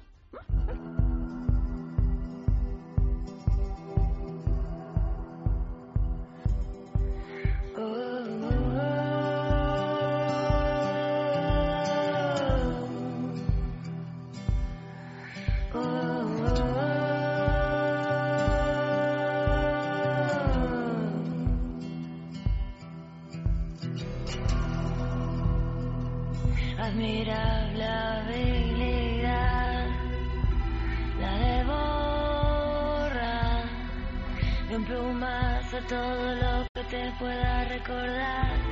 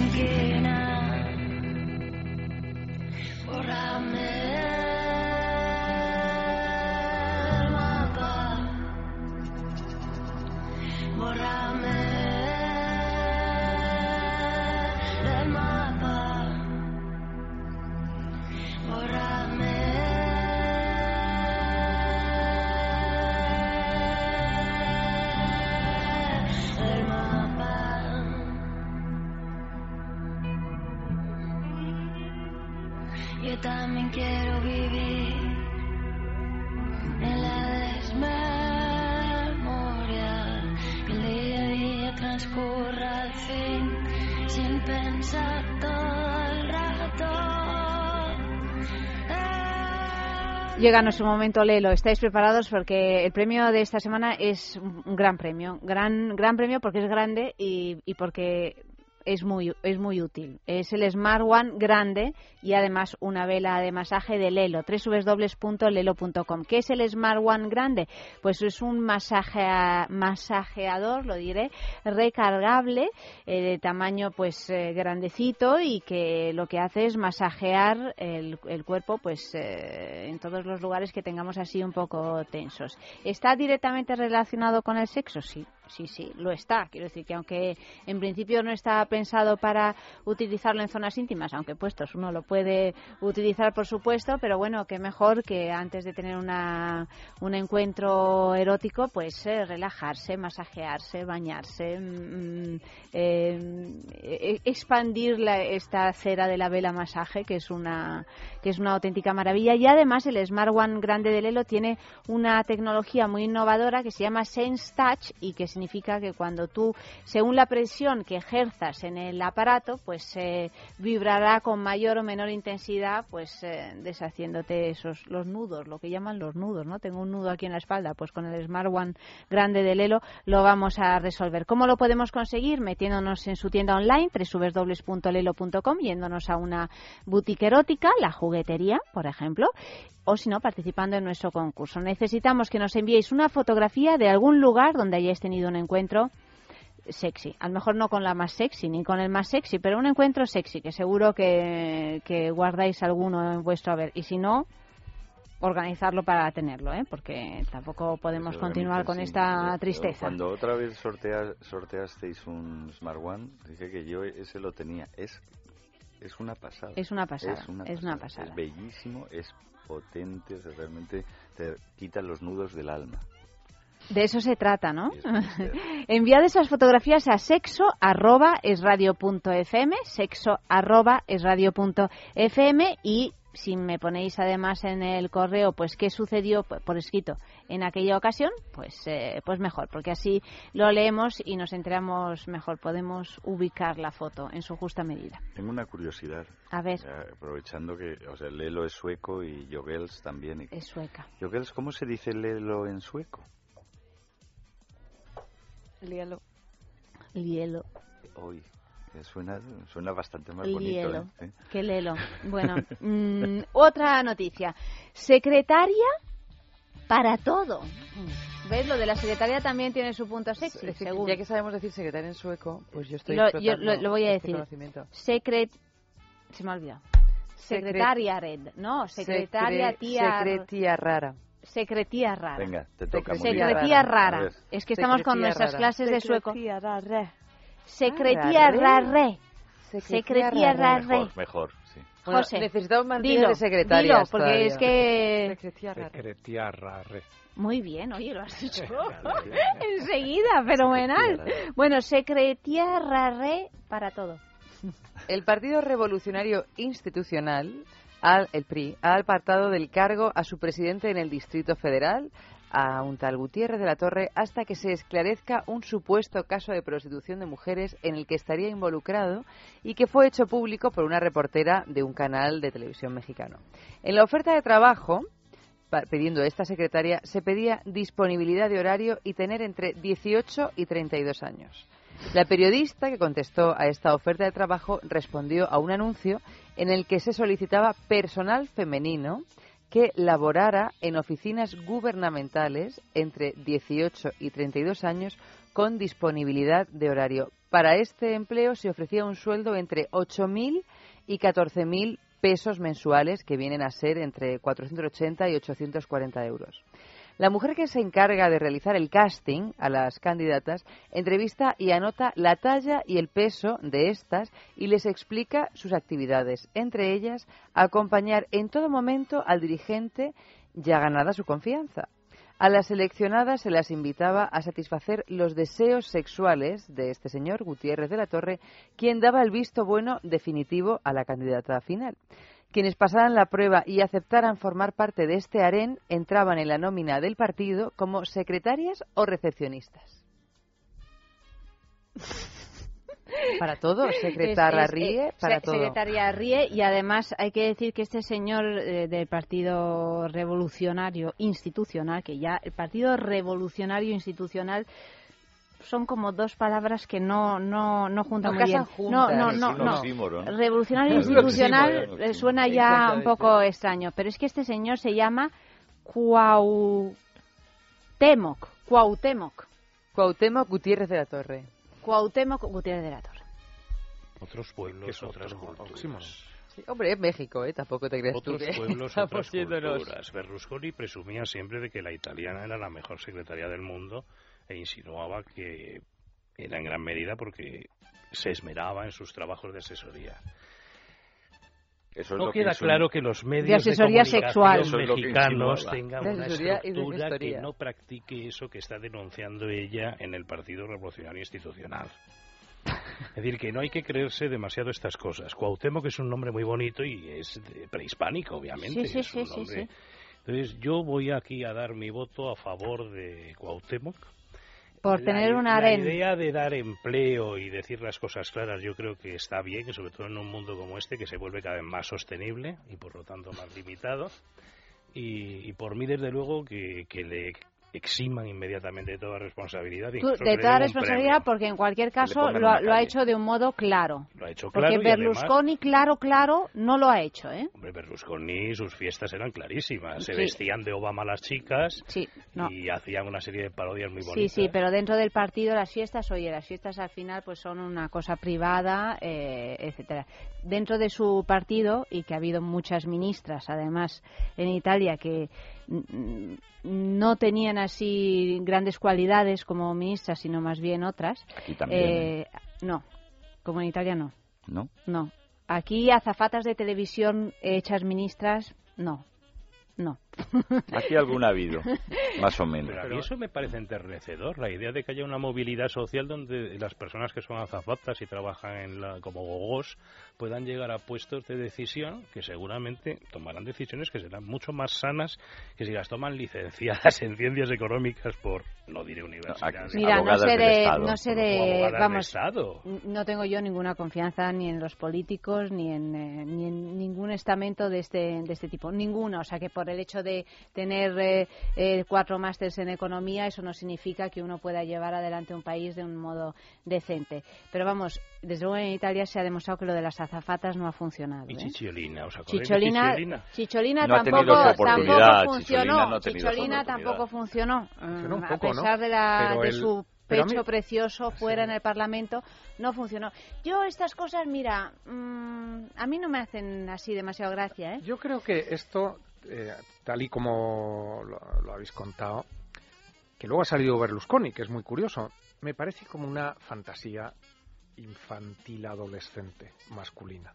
O sea, es el, el hombre que quiere, que todavía fantasea con tener no una madre, sino cinco, que son secretarias alrededor o algo parecido. Que es Telecinco. O sea, Telecinco... Pues precisamente de ahí se ha nutrido todo el Parlamento Valerio italiano de Lazaroff, Telecinco. etcétera, ¿no? O sea, es gente que está siempre con la fantasía de las secretarias y las secretarias son como una especie de multiuso, ¿no? De navaja suiza, pero en versión Y eh, con. Y con Porque ni siquiera es sexual, o sea, es toda una fantasía absolutamente... eh, Lo malo es cuando no es fantasía, que en este caso, claro, Frank decía, es que claramente aquí lo me- al menos lo dice, ¿no? Hay otros casos más miserables. No, hombre, a mí esto de- me parece, por supuesto, gente- mejor, claro. Claro, Pero es que Berlusconi no lo, no lo ha dicho claramente. Dice, mira, es que voy a poner a esta señora porque es que Pero mm, Berlusconi me quiero un- acostar con ella. Oye, pero ha sido un vendedor del mismo sueño, ¿eh? del sueño este de Telecinco, de la secretaria, eternamente. Y a los italianos parece que ese sueño les encanta, les chifla, ¿no? Les parece lo más. algunos. O algunos. Hombre, le votaban muchos. Sí, sí, una mayoría. no era- Una mayoría. Lo que pasa es que, en mi opinión, lo que vota la mayoría de la gente no necesariamente es lo más adecuado. No, eso por supuesto. o sea que yo siento, esto creo, va sí. en contra de, No. del concepto democrático, pero es así, ¿no? Si es lo que les gusta a la gente, ¿no? Claro. O sea, si eso responde a, a cierto modelo. El italiano yo creo que tiene un siempre una fantasía sexual muy fuerte, ¿no? Eh, Los italianos andan un poco a golpes y a tortas con su propio Pero es mito curioso que, mira, eso es un país con un machismo terrorífico, mucho, Ujú. más que en España, Sí, paradójicamente, y México es un lugar donde una mujer no puede salir a No, la claro, calle. eso- Eh, México es un lugar donde han tenido que poner el, metro, hay vagones para hombres y vagones para mujeres. Han llegado hasta este extremo. Otros O pueblos, sea otras que- culturas, decía otros Frank. pueblos, otras claro. culturas, sí, pero, pero yo no, yo no prefiero. me gustaría a mí vivir es en esas culturas otras como mujer, ¿eh? digo, hombre, otras Exacto. culturas, o sea, es muy fácil decirlo cuando a uno esa cultura no le No, aplasta no, yo la no cabeza. me iría a vivir a O sea, México vamos, y en ese plan. ¿no? No. O sea, no. México es un Roma sí país que me vivir. encanta y me fascina. Pero yo Sí, estaría a mucho Roma más sí. a Roma gusto. sí, a Roma ¿no? sí. El- el- ¿Eh? Roma. vamos a ver, las fantasías tratan de cubrir el hueco de las Claro. tristes realidades. Exacto. Entonces, la mujer italiana, quizás ausente de fantasía, ¿en qué grupo estaba la mujer italiana en la anterior? Eh, pues fíjate, estaba como, en, como Mal, España, ¿eh? entre Eh, las... mal, bueno, mal. Vale. En las las pasables. pasables, sí. Atractivo normal. Claro, entonces hablamos de grandes números, no hablamos de excepciones, pero a lo mejor, claro, eh, el colectivo masculino siente, como todos sentimos ante la realidad, la vejación de, de que la realidad es otra cosa que la fantasía. Y nos tenemos que inventar un modo de, de protegernos, ¿no? Y el colectivo femenino siente otro tipo de vejación también, ¿no? Y así ya vejados los unos y los otros, pues en fin, habría que intentar evitarlo, ¿no? Sí, en la medida de lo en la medida de lo posible. hay que Pero La vejación a este lado del espejo es inevitable. Sí. O sea, yo os sugiero cruzar eh, al otro lado y, y ya me contaréis. Pero eh, es cierto que Cuau- Cuauhtémoc, el bueno de Cuauhtémoc, o el malo, lo que sea, eh, si no tuviera Tan poder revolucionario y tan hacer- institucional hacer al tiempo. fan- fantasía realidad, un efebo tampoco habéis visto, yo esta noticia la he visto, además Cuauhtémoc ha salido. un efebo se- no, vamos a decirlo, es, es un con repugnante físicamente. ¿no? Sí, voy a poner Sí. aquí la foto para que los que no lo han visto tengan el placer de atractivo hacerlo. con las No, Berlusconi es mexicanas o bálticas. tampoco. En ¿no? comparación con Bueno, Cuauhtémoc, sí, sí. Digo, Berlusconi Porque es un- además es un Don Juan en comparación Berlusconi con Cuauhtémoc. ha tenido tiempos Pues- gloriosos, ahora ya está mayor y tal, Sí, pero sí. bueno, mm, era un hombre pues eh, que ha tenido su, su atractivo. Jesús, aprovecho para decir algo que tiene que ver con lo que decía Frank hace un rato sobre cómo se modela el ideal de belleza en la publicidad constantemente, pues y, y sobre lo que decía Yanta sobre la democracia. ¿no? Cierto es que en democracia vota, se vota, se expresan deseos o se toman decisiones por mayoría y la, may- y la mayoría efe- efectivamente no siempre o visto lo visto casi nunca elige bien, ¿no? podríamos decir, pero elige. Ahora bien, ¿por qué elige esto y no lo otro? Ahora lo que decide la mayoría es inducido y fabricado en las fábricas Por minorías. de embutidos por minorías Sí, sí, de lo más siniestras. Y sea eh, el derecho a decidir en Albacete o el referéndum en- de la OTAN en toda España. O sea, es, es una cosa que... O sea, hay Y la salud de las ballenas. la salud, por supuesto. Salud de las ballenas. Pero con esto, Sí, a sí, la salud que- de las ballenas se decide también por lo, esas lo- lo que me produce curiosidad es cuál es la fantasía femenina. O sea, fantasías masculinas vemos muchas, ¿no? El- todas estas de, de Cuauhtémoc, Berlusconi, etcétera. Pero ¿cuál es la fantasía femenina? O sea, una mujer sueña... eh, pregunta. No, es- es- estoy. Aprovecha. Es, sueña con, un- con secretarios mm, apuestos, musculosos que le lleven las cosas. Sueña con... con Con Yo Napoleón. personalmente no. su- sueña con un, un, un, un cielo, un paraíso lleno de, De Berlusconi. de uríos, ¿no? En vez de, de, de- de uríes masculinos que, que, que le... O sea, ¿hay, ¿hay una fantasía más femenina sobre el hombre o sobre lo que sea o no? Eso Hombre, es una buena pregunta, es interesante, O sea, porque claro, yo creo es- que ahora mismo están arrebatadas las fantasías de las mujeres, ¿no? Claro. Porque estamos vivimos en un mundo de fantasías masculinas en relación a las o sea, mujeres. hasta ahora, desde luego. Yo por eso estoy de acuerdo con lo que comentabas antes, ¿no? Que hay un desequilibrio clarísimo en, en- La verdad en- es que nunca he pensado en la posibilidad de un secretario, pero Claro, ¿te gustaría? No lo sé. Considéralo. Hay que considerarlo. Hay que Fíjate, a mí considerarlo, a lo mejor. que esos roles de... Que O, o son- si no, una secretaria también, ¿eh? Claro, También. o sea, tú dices, En un momento roles de dado. poder no, Eh, ¿no? No, no, no digo que roles de poder no, sino que me refiero que estamos hablando de, de fantasías, que están Sí. una- un tipo de fantasías muy encauzadas en unos roles de poder determinados. Me imagino, o quiero imaginarme, que las fantasías de los hombres no solo pasan por eh, desear que una persona que está a su cargo le haga todo tipo de favores sexuales. Estoy convencida de que hay muchas más, ¿no? Entonces, si te refieres a cuáles son las fantasías de una mujer cuando se combinan sexo y poder, pues estamos hablando de una cosa, pero Claro. no son solo las fantasías sexuales que tengan que estar relacionadas con el poder. Me da igual que tú estés arriba o yo abajo. Eh, sí. Pero, pero en cualquier caso, yo, yo, yo eso lo veo, ¿no? Pero en cualquier caso, el hombre, digamos que es un poco re- Es muy redundante, recurrente. ¿no? Es muy recurrente en O por lo menos ciertos estos... hombres o ciertos Sí. comportamientos son Básico, muy y la dicen sociedad, ¿no? ellas, O sea, un poco lo que comentabais de la creación. Pero la mujer tiene, o sea, en, en su paraíso está el sexo, porque en el paraíso del hombre muchas veces está el sexo. La mujer en su paraíso lo que tiene es una serpiente que inmediatamente echan del paraíso a los dos. Pero vamos a ver, hay una película que se llama Fabricando el hombre perfecto, que es de una directora norteamericana, que es como el mito de buscar un hombre ideal. Y es una película interesantísima que debéis ver. Y luego hay un calendario de esos que hacen en Estados Unidos para camioneros, que se distribuye por toda América. Hace unos años se entregó la tarea de hacerlo a una artista americana, que no recuerdo el nombre, que era lesbiana. Y lo presentaban como una gran innovación. Yo vi las imágenes. Las imágenes eran obviamente atractivas para una señora norteamericana lesbiana, artista presuntamente de vanguardia, pero resultaban grotescas con relación a lo que era, que era un calendario que se iba a poner en los talleres y en las gasolineras de los estados del sur y del oeste. Y a mí me, dio- me da la impresión de que las fantasías femeninas están cada día más presentes en nuestra sociedad. Por eso, en gran medida, las fantasías también en gran medida están generando cierta distorsión y cierto malestar generalizado a hombres y mujeres. ¿Pero por qué? ¿Qué pasaba con el calendario este de la señora? Pues porque ¿Grotescas en qué sentido? grotescas en el sentido de que no encajaban lo que es un calendario de camioneros. Encajaría en fotos a lo mejor en estilo, arco, estilo, sí. en arco O un libro de Thatcher. Hombre, imagínate Vale, que haces un calendario de camioneros con la obra de, del artista este americano. De Botero. Botero no Que también es americano. Que también También es americano, es que ya está bien. Sí, por ejemplo, de Botero. Pero, pero a lo mejor la fantasía femenina Pero es no, más artística, por ejemplo. O sea, a lo mejor ese factor que tú ves...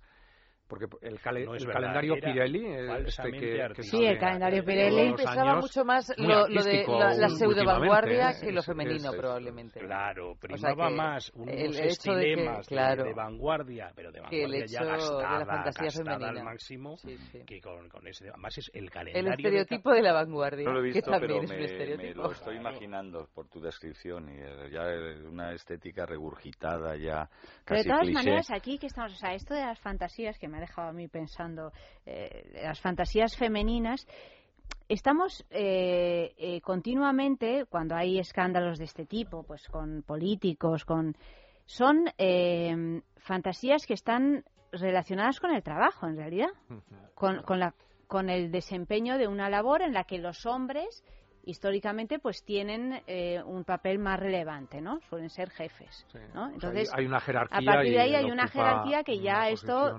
desequilibra ya en principio todo todo el tinglao. Pensando en fantasías que puedan ser prototí- pro- prototípicas de las mujeres, en realidad quizá por eso, porque todavía la mujer en la mayor parte del mundo, incluso también en, en Occidente y tal, no no ha alcanzado al hombre, no hay una, una paridad en este en este sentido, las fantasías de, la- de, la- de las mujeres eh, van por otros lares. O sea, no, no, se, no, se, no están tan ligadas al trabajo. Pero es lo que yo decía, Sí, entre, claro, que decías las poder, bueno, pero... de poder, sí, pero no, no, claro, poder- pero, pero Pero están ligadas a la casa. Digo, están cosas, ligadas a la... que Sí, sí, sí, no, pero por eso digo que no es que no tengamos casi fantasías, es que las fantasías que tenemos no, son- no se hacen tan evidentes No, porque no. no están No, no en el... no son tan escandalosas como puede llegar a ser en cuestiones políticas, eh, laborales, eh, mm, etcétera, ¿no? O a lo mejor tienen menos fantasías porque tienen más sexo. Puede ser, no sé si No creo una palabra, querido amigo. bueno, un poco de música. Vamos a la siguiente noticia. Yo soy la secretaria ideal. Mi jefe es elegante, mi jefe es tan discreto, es alto, distinguido, es un jefe completo. Cuando viene y me ordena una copia textual, yo soy la secretaria ideal.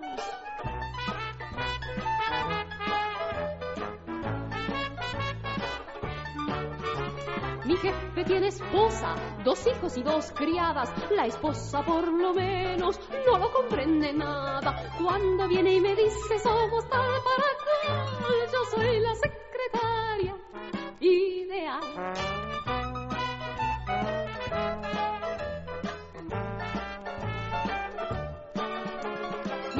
tiene un Mustang y algún apartamento donde vamos a veces yo y su remordimiento. Entonces no conformo, es pecado venial. Yo soy la secretaria ideal. Mi jefe se comporta como un tipo maduro. La panza disimula cuando viste de oscuro. Y si bosteza y dice, hoy no me siento mal, yo soy la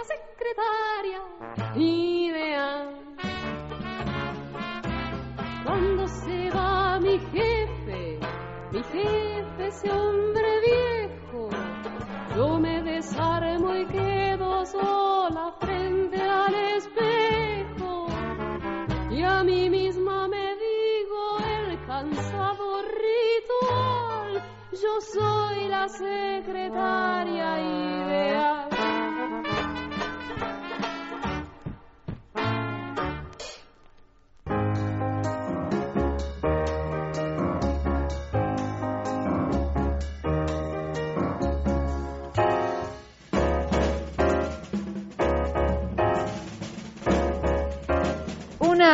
noticia más. Esta es breve y contundente. Dice Pero, y así. esta forma parte de, de las noticias zoofílicas. Ay, qué bien, Es que ya las tiempo echaba de no- menos. No, claro, claro. Yo ya Siempre sabiendo que era- tú te vas de vacaciones, pues no podíamos irnos sin una noticia de zoofilia, porque además esta es... Muertos por exceso de sexo.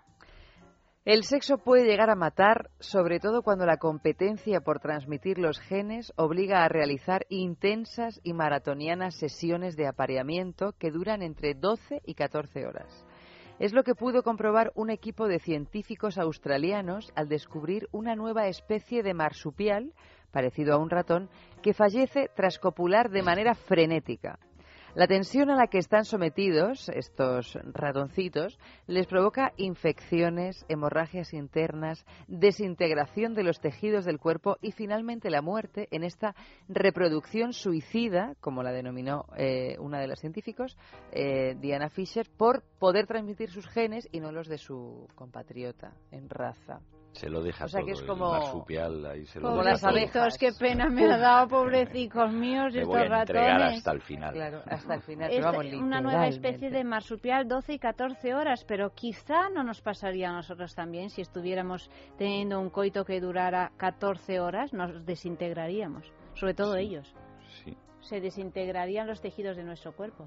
Bueno, Cuando y- alguien y lo haga en ellas- algún momento, tal vez Bueno, pero en tengamos la respuesta. alguna Guinness de estos que a veces... eh, Sí, lo que pasa es que claro, mm, no bueno, hemos sido- tenido un beso de 36 horas, 42 horas o algo así. Pero Después claro, la tuvieron puede que ser una cosa más autómata. Tú estás ahí... Sobre todo de, de- de 36 horas tiene que ser muy autómata. Contacto.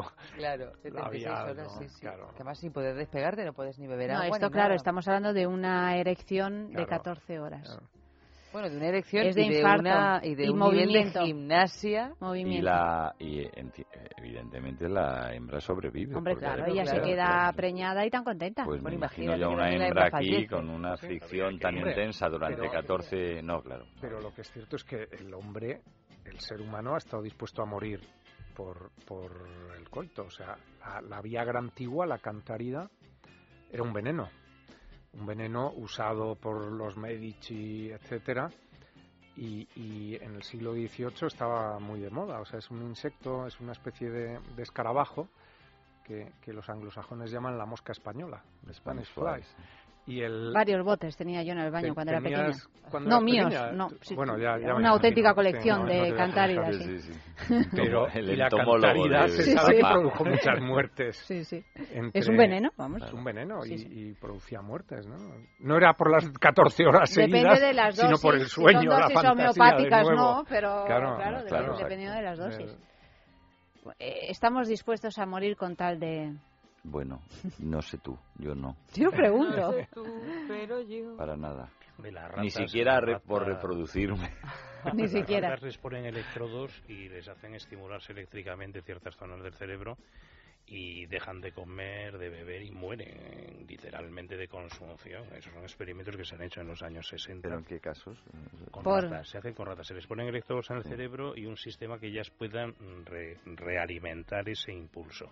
Entonces no dejan de realimentar ese impulso y mueren. O sea, Ah, un- en un- los centros de placer, placer, son estimulados placer. Ah, sí, sí, sí. electrónicamente. Es decir, cualquier... El placer es la clave de bóveda del paraíso. Fuimos expulsados del paraíso por la mujer, recordadlo todos. Pero tú hoy has venido particularmente misógino. ¿Qué has hecho en Yo- este mes? Ah. ¿Qué te ha pasado? Yo pensaba que solo estabas estudiando para sacarte el carnet de conducir, pero veo que la cosa ha ido más allá. cosas. Ha ido más allá. Vemos que estás haciendo, realizando estudios No, bíblicos. es que no, o sea, yo atestiguo que puede venir más saludable, más brillante, más lo que sea, pero mi Frank siempre ha sido así. Pero, pero- pero no ha contestado a mi pregunta. Deliciosamente A mi misógino. pregunta de qué has estado haciendo no ha contestado. Está en su derecho de no contestar, ¿eh? Está en su derecho. Mira, me mira así como la Yoconda. Estoy reflexionando. No es que venga Has estado es- reflexionando. ¿Qué Y la queréis? reflexión te lleva a la misoginia. La reflexión me lleva a la idea de que Cuauhtémoc es un hombre que busca distribuir el placer por las oficinas, que son sitios tremendamente áridos y aburridos. Distribuir su placer, quieres referirte con esto. ¿no? Vamos a ver, en las películas americanas No, es que musicales no de puede dar placer a una mujer, es muy difícil. Están llenas de secretarias atractivas de los años 60 y siempre el jefe que escoge a las secretarias, etcétera, hay un momento en que le llama por teléfono a alguien y ese alguien es su señora. Su señora que está del club de campo y que le exige inmediatamente todo tipo de, de deberes que no ha cumplido y se ve que él queda muy mal. Es decir, que el, el poder está en manos de las mujeres. ¿Tú recuerdas Incluso Embrujada? En el caso de Cuauhtémoc estoy seguro que, que está torturado, que cuando llega a su casa lo pasa mal. No Embrujada, me, yo me, me ha recordado a... Frank está provocando, un luchador de sumo, un, hombre muy atractivo. No, un hombre, un hombre muy atractivo, ¿no, En? Hombre, Japón, ya en no, ya. Japón los luchadores de sumo son venerados. Pero te has tomado dos o tres Bueno, pero cantáridas. también, eh, pero que, claro que es que lo que ocurre en Japón, en Japón también venden bragas en distribuidores de preservativos. O sea, eso no implica que lo que ocurra en Japón esté bien. Bragas Hemos mezclado usadas. lugares Ah, y bragas culturas usadas. ahora. sí. Bragas usadas, no bragas así, no, y- bragas Bragas usadas. usadas, Bueno, perdón, claro. no, bragas aquí también Eh, pueden Yo tengo otra noticia, otra noticia. Dice así, del cine porno a la política.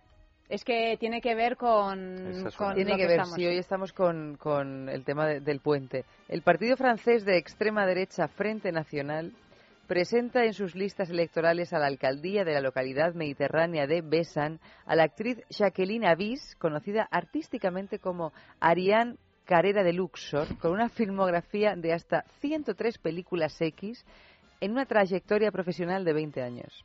La chicholina del Gran Sur, como ha sido apodada por la prensa, se defiende alegando que desde hace 17 años pasa las primaveras y veranos en Besán, siendo su residencia fija desde hace año y medio.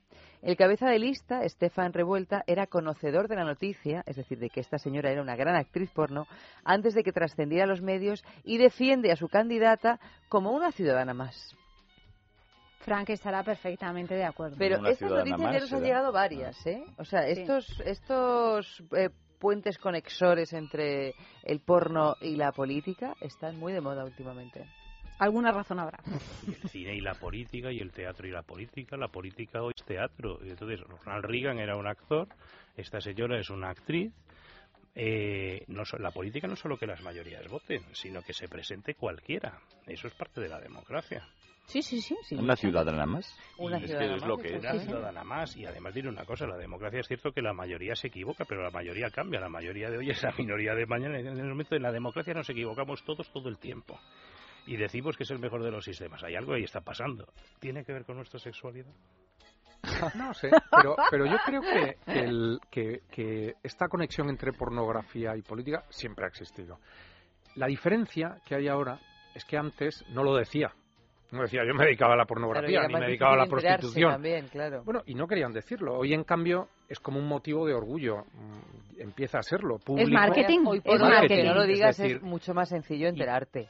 Bueno, porque, pero, vamos, pero no solo eso. Tienen un Facebook donde lo dicen muchas veces, o, o en YouTube. que- que, estamos leyendo la un noticia canal aquí, si no ya me contarás con- cómo íbamos a leer esta noticia. Pero no solo eso, sino que hay una aceptación social diferente por el hecho de que alguien sea actor o actriz porno. O un rechazo diferente antes. también, Un porque ha habido épocas, es como, eh, como el libertinaje o, la, o, el, o el libertino como hombre influyente e incluso respetado, aunque escandalice. La- siempre se habla de la Francia del 18, en, en la cual había mujeres muy influyentes y muy libertinas eh, que gobernaban y manejaban salones donde se reunía la intelectualidad y el poder.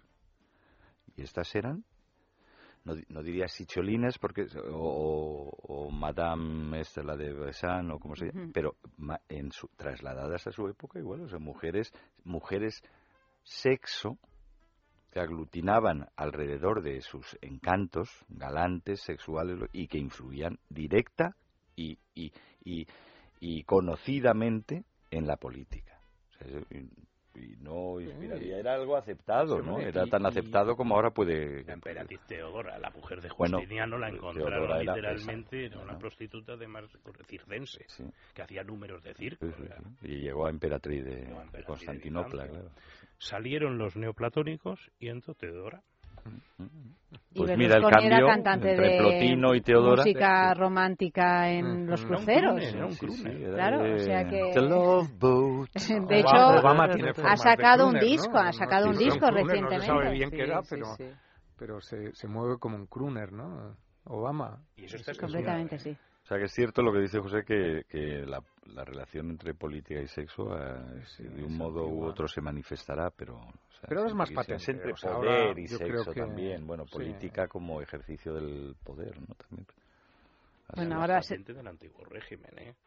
En el antiguo régimen las queridas y las prostitutas tenían una influencia tremenda y lo sabía todo el mundo, porque no había democracia. Y las grandes cortesanas, que es que eran... eh, Luego también es curioso como, por ¿eh? ejemplo, Pero- los escándalos sexuales, según cada país, tienen eh, una, una repercusión mayor o menor en las vidas de quienes lo protagonizan, ¿no? Porque un escándalo sexual en Estados Unidos ya hemos visto que es el final. un es el final de o una carrera. una cualquier cosita. Me refiero a lo de Clinton o u otras cosas menos, que haya y menos. Y sin embargo, pues en Francia no pasa nada y en España no pasa nada y en Italia no pasa nada, ¿no? O en pasa general, en- a favor del Pasa a favor, o sea, en el sur de. Europa es como que cualquier cosa que está relacionada con el, con el tema sexual en realidad se toma un poco, es un choteo, porque no, no va más allá de ahí. Sin embargo, hay otros países donde realmente te, te machaca para siempre. ¿Sabes por qué? Y no te va a gustar oírlo. A ver, por las mujeres. Porque tiene mucho más poder el feminismo en América que en estos otros países que tú has dicho, que son países más, entre comillas, machistas. Porque esa, eso, en Italia se sabe que Berlusconi era votado en gran medida porque los italianos proyectaban sobre él la idea de una virilidad sin límites que no estaba sometida a ninguna restricción. Y lo veían bien y se Una proyectaban en fantasía, él. claro. Era una fantasía, fantasías todas, Todo, es una fantasía, todo es una y en América, en cambio, pues fíjate, lo de Clinton, Kennedy, todos han caído en Sí, eso. sí, bueno, sí. Ronald Reagan no, porque estaba siempre con, la, con la, lo de la pradera, la casa de la pradera una y otra vez. Pero el resto... ¿no? Entonces, claro, hay un lobby muy poderoso que sale mucho en las películas de los hermanos Marx, que es la señorona esa de la ópera, Maravillosa. maravillosa, a la que Groucho está todo el día con el puro, con Sí. su simbolismo, dándole la tabarra, etcétera. Y entonces, eh, esas son las que gobiernan América. Todo me siempre. recuerda a usted, menos usted. Muy maravilloso, bueno, y otra sí, gran sí. frase de Groucho, eh, Dios ha muerto, Nietzsche ha muerto y yo tampoco me encuentro bien. En el norte de Europa, por ejemplo, eh, un escándalo sexual puede poner también en riesgo la no dejan de ser países puritanos, aunque tengan esta fama de libertinos, que no es cierta. Ya alguna vez lo hemos hablado. Pero ahí no es tanto por el hecho en sí de que el escándalo es sexual, sino porque, hablando de feminismo, es que si lo que ponen entredicho es la igualdad de la mujer, eso es lo verdaderamente intolerable y escandaloso. No el quita Quítame allá esas pajas, ¿no? Es, es ya una cuestión ideológica mucho más formalizada, ¿no? Y que llevan hasta el final. Yo creo que en Estados Unidos que hablabais Son unos Es- cursis. en es Estados Unidos lo que pasa es que son, para particular, esas cosas ¿no? son muy Porque cursis. a, a Clinton se lo llevaron por delante por mentir. O sea, no exactamente por el escándalo sexual, sino por mentir sobre él. Y esa, fue- esa es la razón. A ver quién es el guapo que última. cuenta la verdad, Ah, claro, si a ver no lo es presidente ¿no? de los que Estados Unidos, ¿no? Bueno, has mentido. Vamos. claro, ese es el, Este el- lo cuento. Pero yo el público en general, yo no sé hasta qué punto lo condena o no por una cosa sexual. O sea, de hecho, habéis mencionado a Kennedy. Kennedy era obvio que tenía un montón de amantes, pero él nunca lo pillaron en un reuse y no tuvo que mentir en público. Era católico también. Era católico, no, pero, pero la gente admiraba, admira, admiraba y yo creo que admira todavía parte del público esa capacidad seductora De Kennedy, sí, es Era una católico y eran los y que 60. fuera- Era madman. Claro, ¿sabes? es verdad que era antes. ¿no? Era Y además no le pillaron 60. concretamente No. en nada, porque y una era cosa es que te pillen, bueno, será que como para... el como para esperma de una que no, no, no, felación en la de una chaqueta becaria, de eh, claro, Entonces esto era entramos- con que estaba que estaba liado con en el Marilyn. O sea, no se puede condenar a nadie, ni en política, ni en el juicio final, ni en el Tribunal de la Inquisición, ni en la Asociación de Padres de Familia, por tener un rollo con Marilyn Monroe. Hay que elegirlo presidente. Sí, pero la cosa es que si Solo tienes se un, pueden ganar si tienes un rollo... Lo entiendo, Hay eh, que ser mala entiendo. persona para condenarlo. Pero, pero Sin la- embargo, con Mónica Levinsky ya la cosa Eso es la cosa es que totalmente es denigrante. Pero es, es perverso en la, condenable. en la vida cotidiana. Es completamente perversa, Si tienes un rollo, te pillan por tener el rollo o te pillan por mentir sobre que has tenido un rollo. Pero por alguna cosa. Lo de mentir yo creo que ahí es una... O sea, es una, hay un artificio ahí en justificarlo por la mentira. Pero claro, que hablábamos antes, Mónica Levinsky era una becaria, Becaria, muy es que ahí fueron tantísimas circunstancias las que era demasiada real también- peripecia. pero en la vida real también te ocurre, ¿eh? Sí, O sea, bueno, te has pero, ido con o sea, alguien el y hecho de que ¿qué- seas qué es malo? de los Que- Estados Unidos, quieras que no. te, te maldigo porque te has ido con alguien o por, te maldigo porque te has ido con alguien y no me lo has dicho. Y me has Pero es que si te lo llego a decir, me maldices. Por eso, por eso. O sea, es que no hay, claro, es- no sabe es- uno no cómo por dónde. El próximo Si día estás podemos debatir, o, o desde ¿no? luego en mi programa, cuando Sí, lo tenga, que aprovecho para para, reivindicar a Es para siempre. Yo, mira, estábamos llegando al final y no habías hecho, no habías Pues aprovechado tu aprovecho y minuto además de reivindicación. lo- lo hilo. Podemos debatir sobre las me- mentiras piadosas. Bueno, hicimos 12 o un programa 14 horas como el marsupial. Hemos hecho, hemos hecho un programa entero al piadosas respecto. y de las mentiras eh, pero, pero tiene mucho, y de las vengativas. tiene mucho recorrido. visto Podemos que hacer llego tarde, otro. Pues nada, hablaremos de otra No, no, cosa. no, podemos hacer otro. ¿eh? 14 horas de programa dan para mucho. Como los marsupiales, los ratones que Exacto, se tal mueren, cual, pobrecitos míos. Pero saldremos Bueno, muy Mueren, bien. Eso, eso sí. Se eso lo sí. dejan todo. Oye, Esperemos que no sea lo mismo. aunque, aunque te pierdas el placer. de las Empieza, 14 empieza el fin de sexo. semana. Diría yo incluso que empieza mi Semana Santa. Muy bien. Me voy de vacaciones, señores. Eh, estará Eva haciendo el programa a lo largo de toda la semana que viene. O sea que, Eva, que te lo pases fenomenal. Muy bien, me lo pasaré muy bien. De lunes a miércoles. casada, de lunes a miércoles. Y recién Y casada. recién casada. Y recién casada. Por eso vengo, porque estaré recién casada, si no me iría. Frank, eh, bienvenido. Menos mal que has vuelto. Encantados de tenerte aquí. Te voy a buscar una novia para que te enamores y digas, no, no, las mujeres son lo mejor que hay. vale, vale, ya asustado, asustado. F, muchísimas gracias. Gracias. Ya sabes no que antes o después novia. tendrás... No, no te busco novia, no. Puedes tener amantes. Vale, Te dejo. te lo contaré. y José, pues nada, lo mismo digo. Muchas gracias. a Muchas gracias, buenas noches. en producción, Clea Ballesteros, Amario Varela ha realizado el programa y ya sabéis que a partir del lunes, pues más, más sexo, las doce y media de la noche, aquí mismo, en el radio.